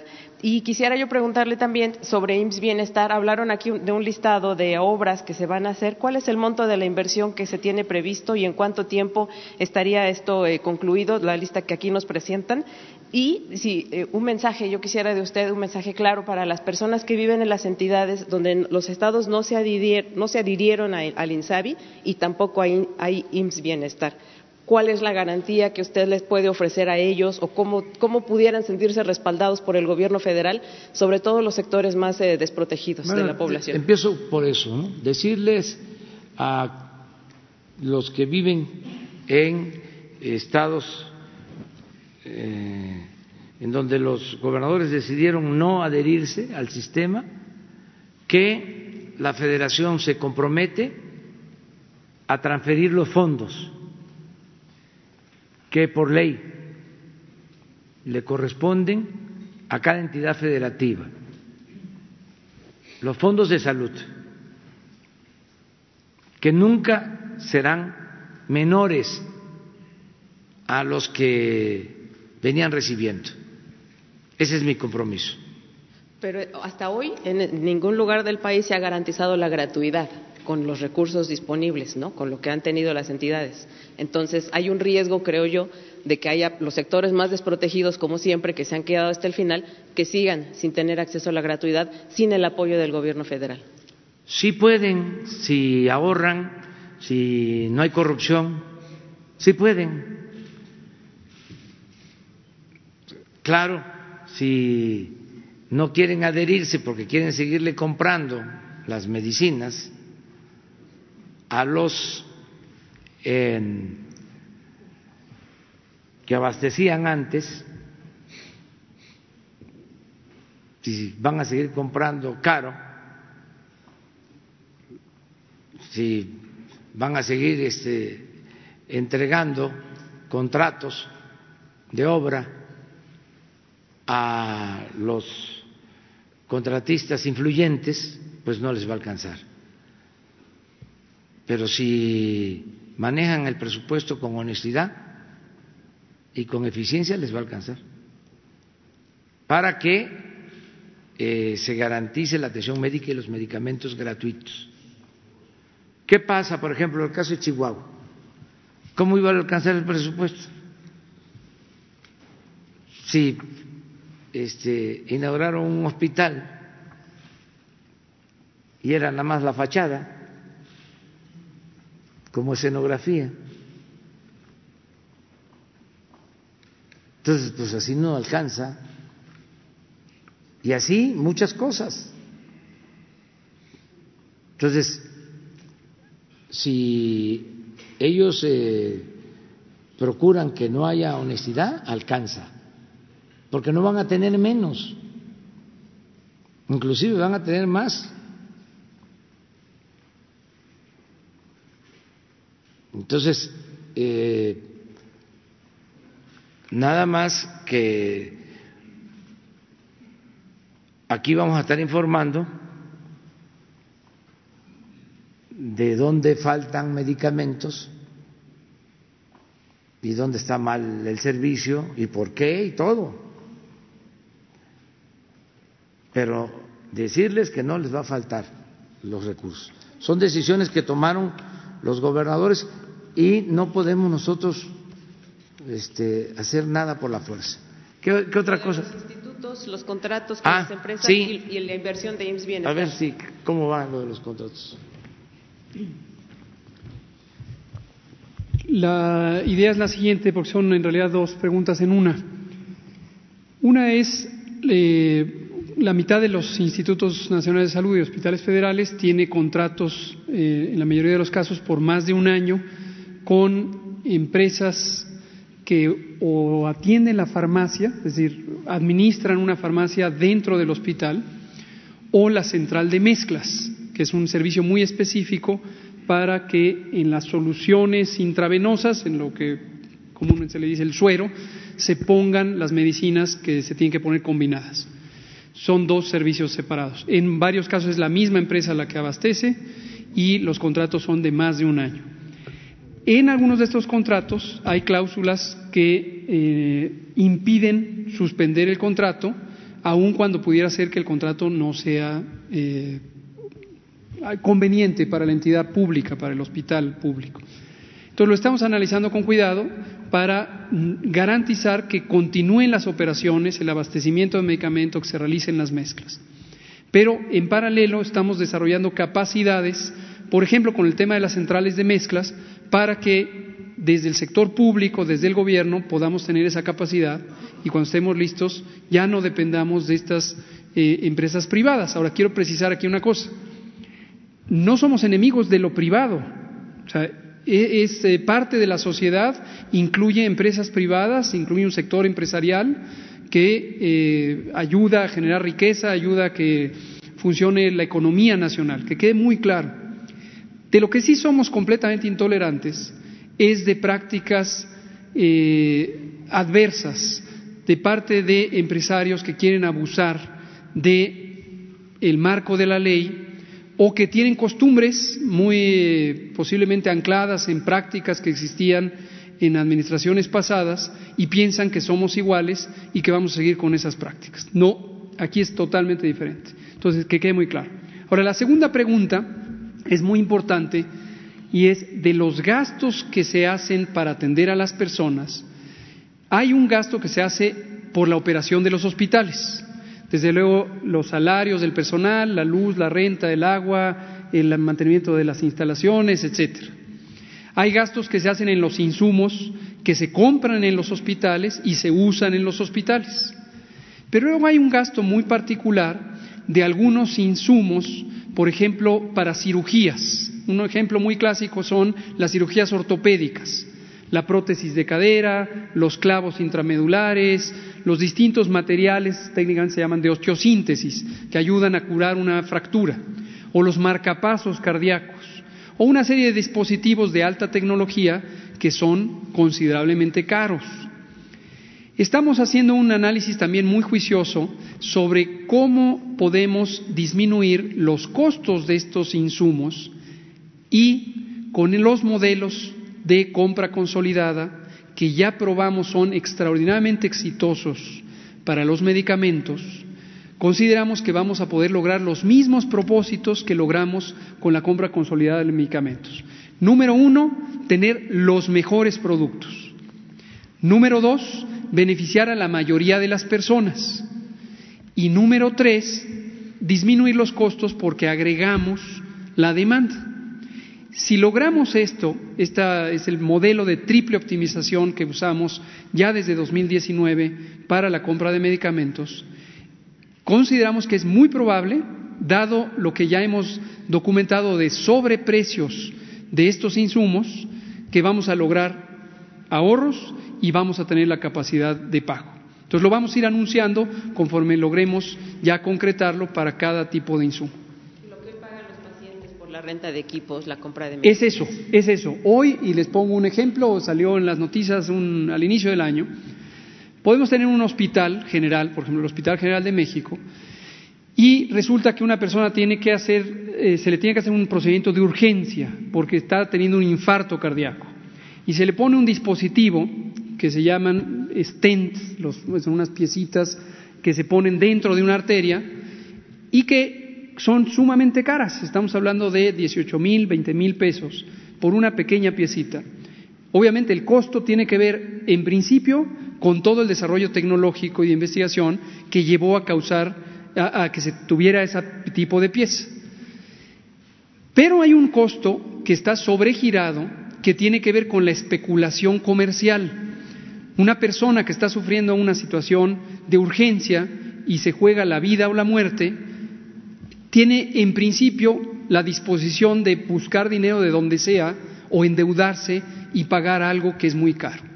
Y esto ha llevado por años, por décadas, a una relación sumamente desventajosa para las personas, porque entonces existen proveedores que abusan de esa manera y ponen los sobreprecios que quieran.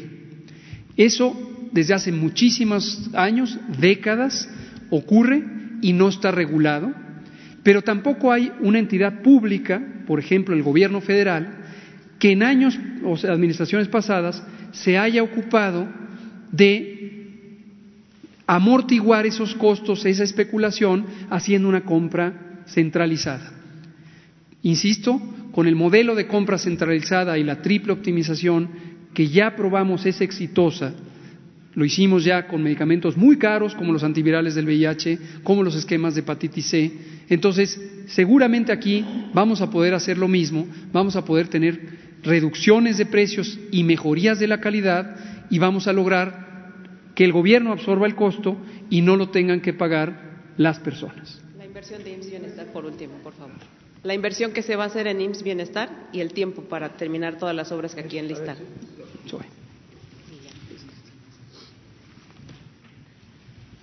Sí, muchas gracias.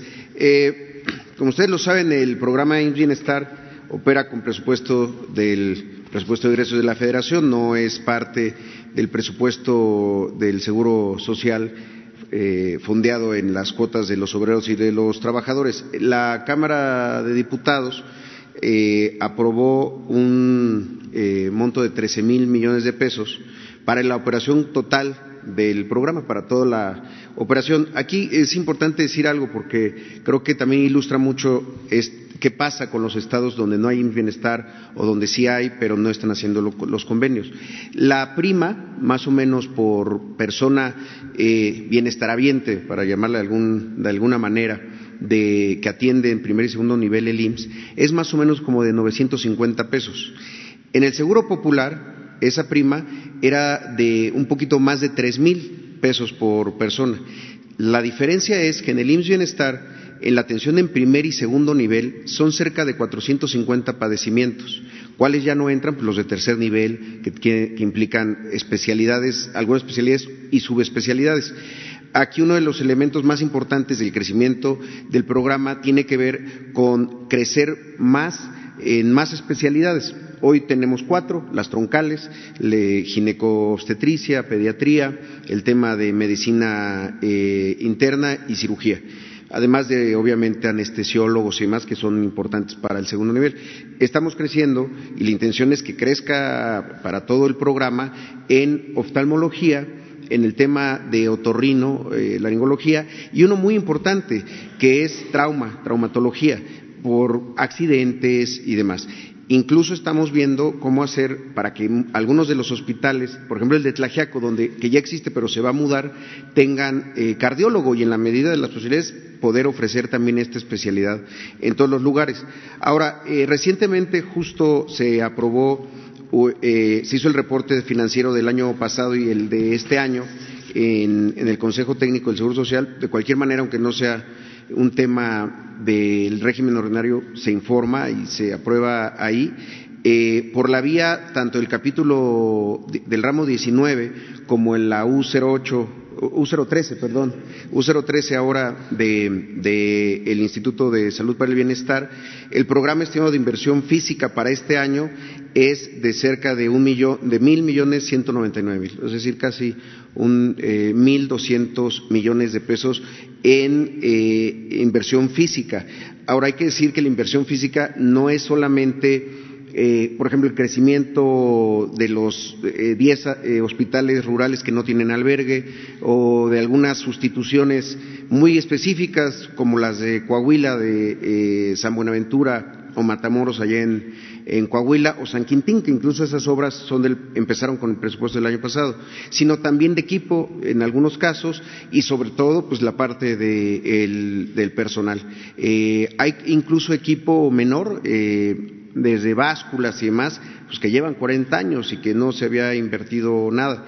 Y creo que ahí una de las cosas que vale la pena revisar es cómo en estados donde no había IMSS Bienestar, eh, eh, eh, cómo ha tenido impacto algunos indicadores, como se preguntaba aquí, sobre mortandad infantil eh, versus los estados donde se haya bienestar, o incluso la comparación entre el Seguro Popular y, el régimen ordinario del Seguro Social, porque creo que ahí hay una demostración muy clara del fracaso de este modelo curativo que fue el Seguro Popular.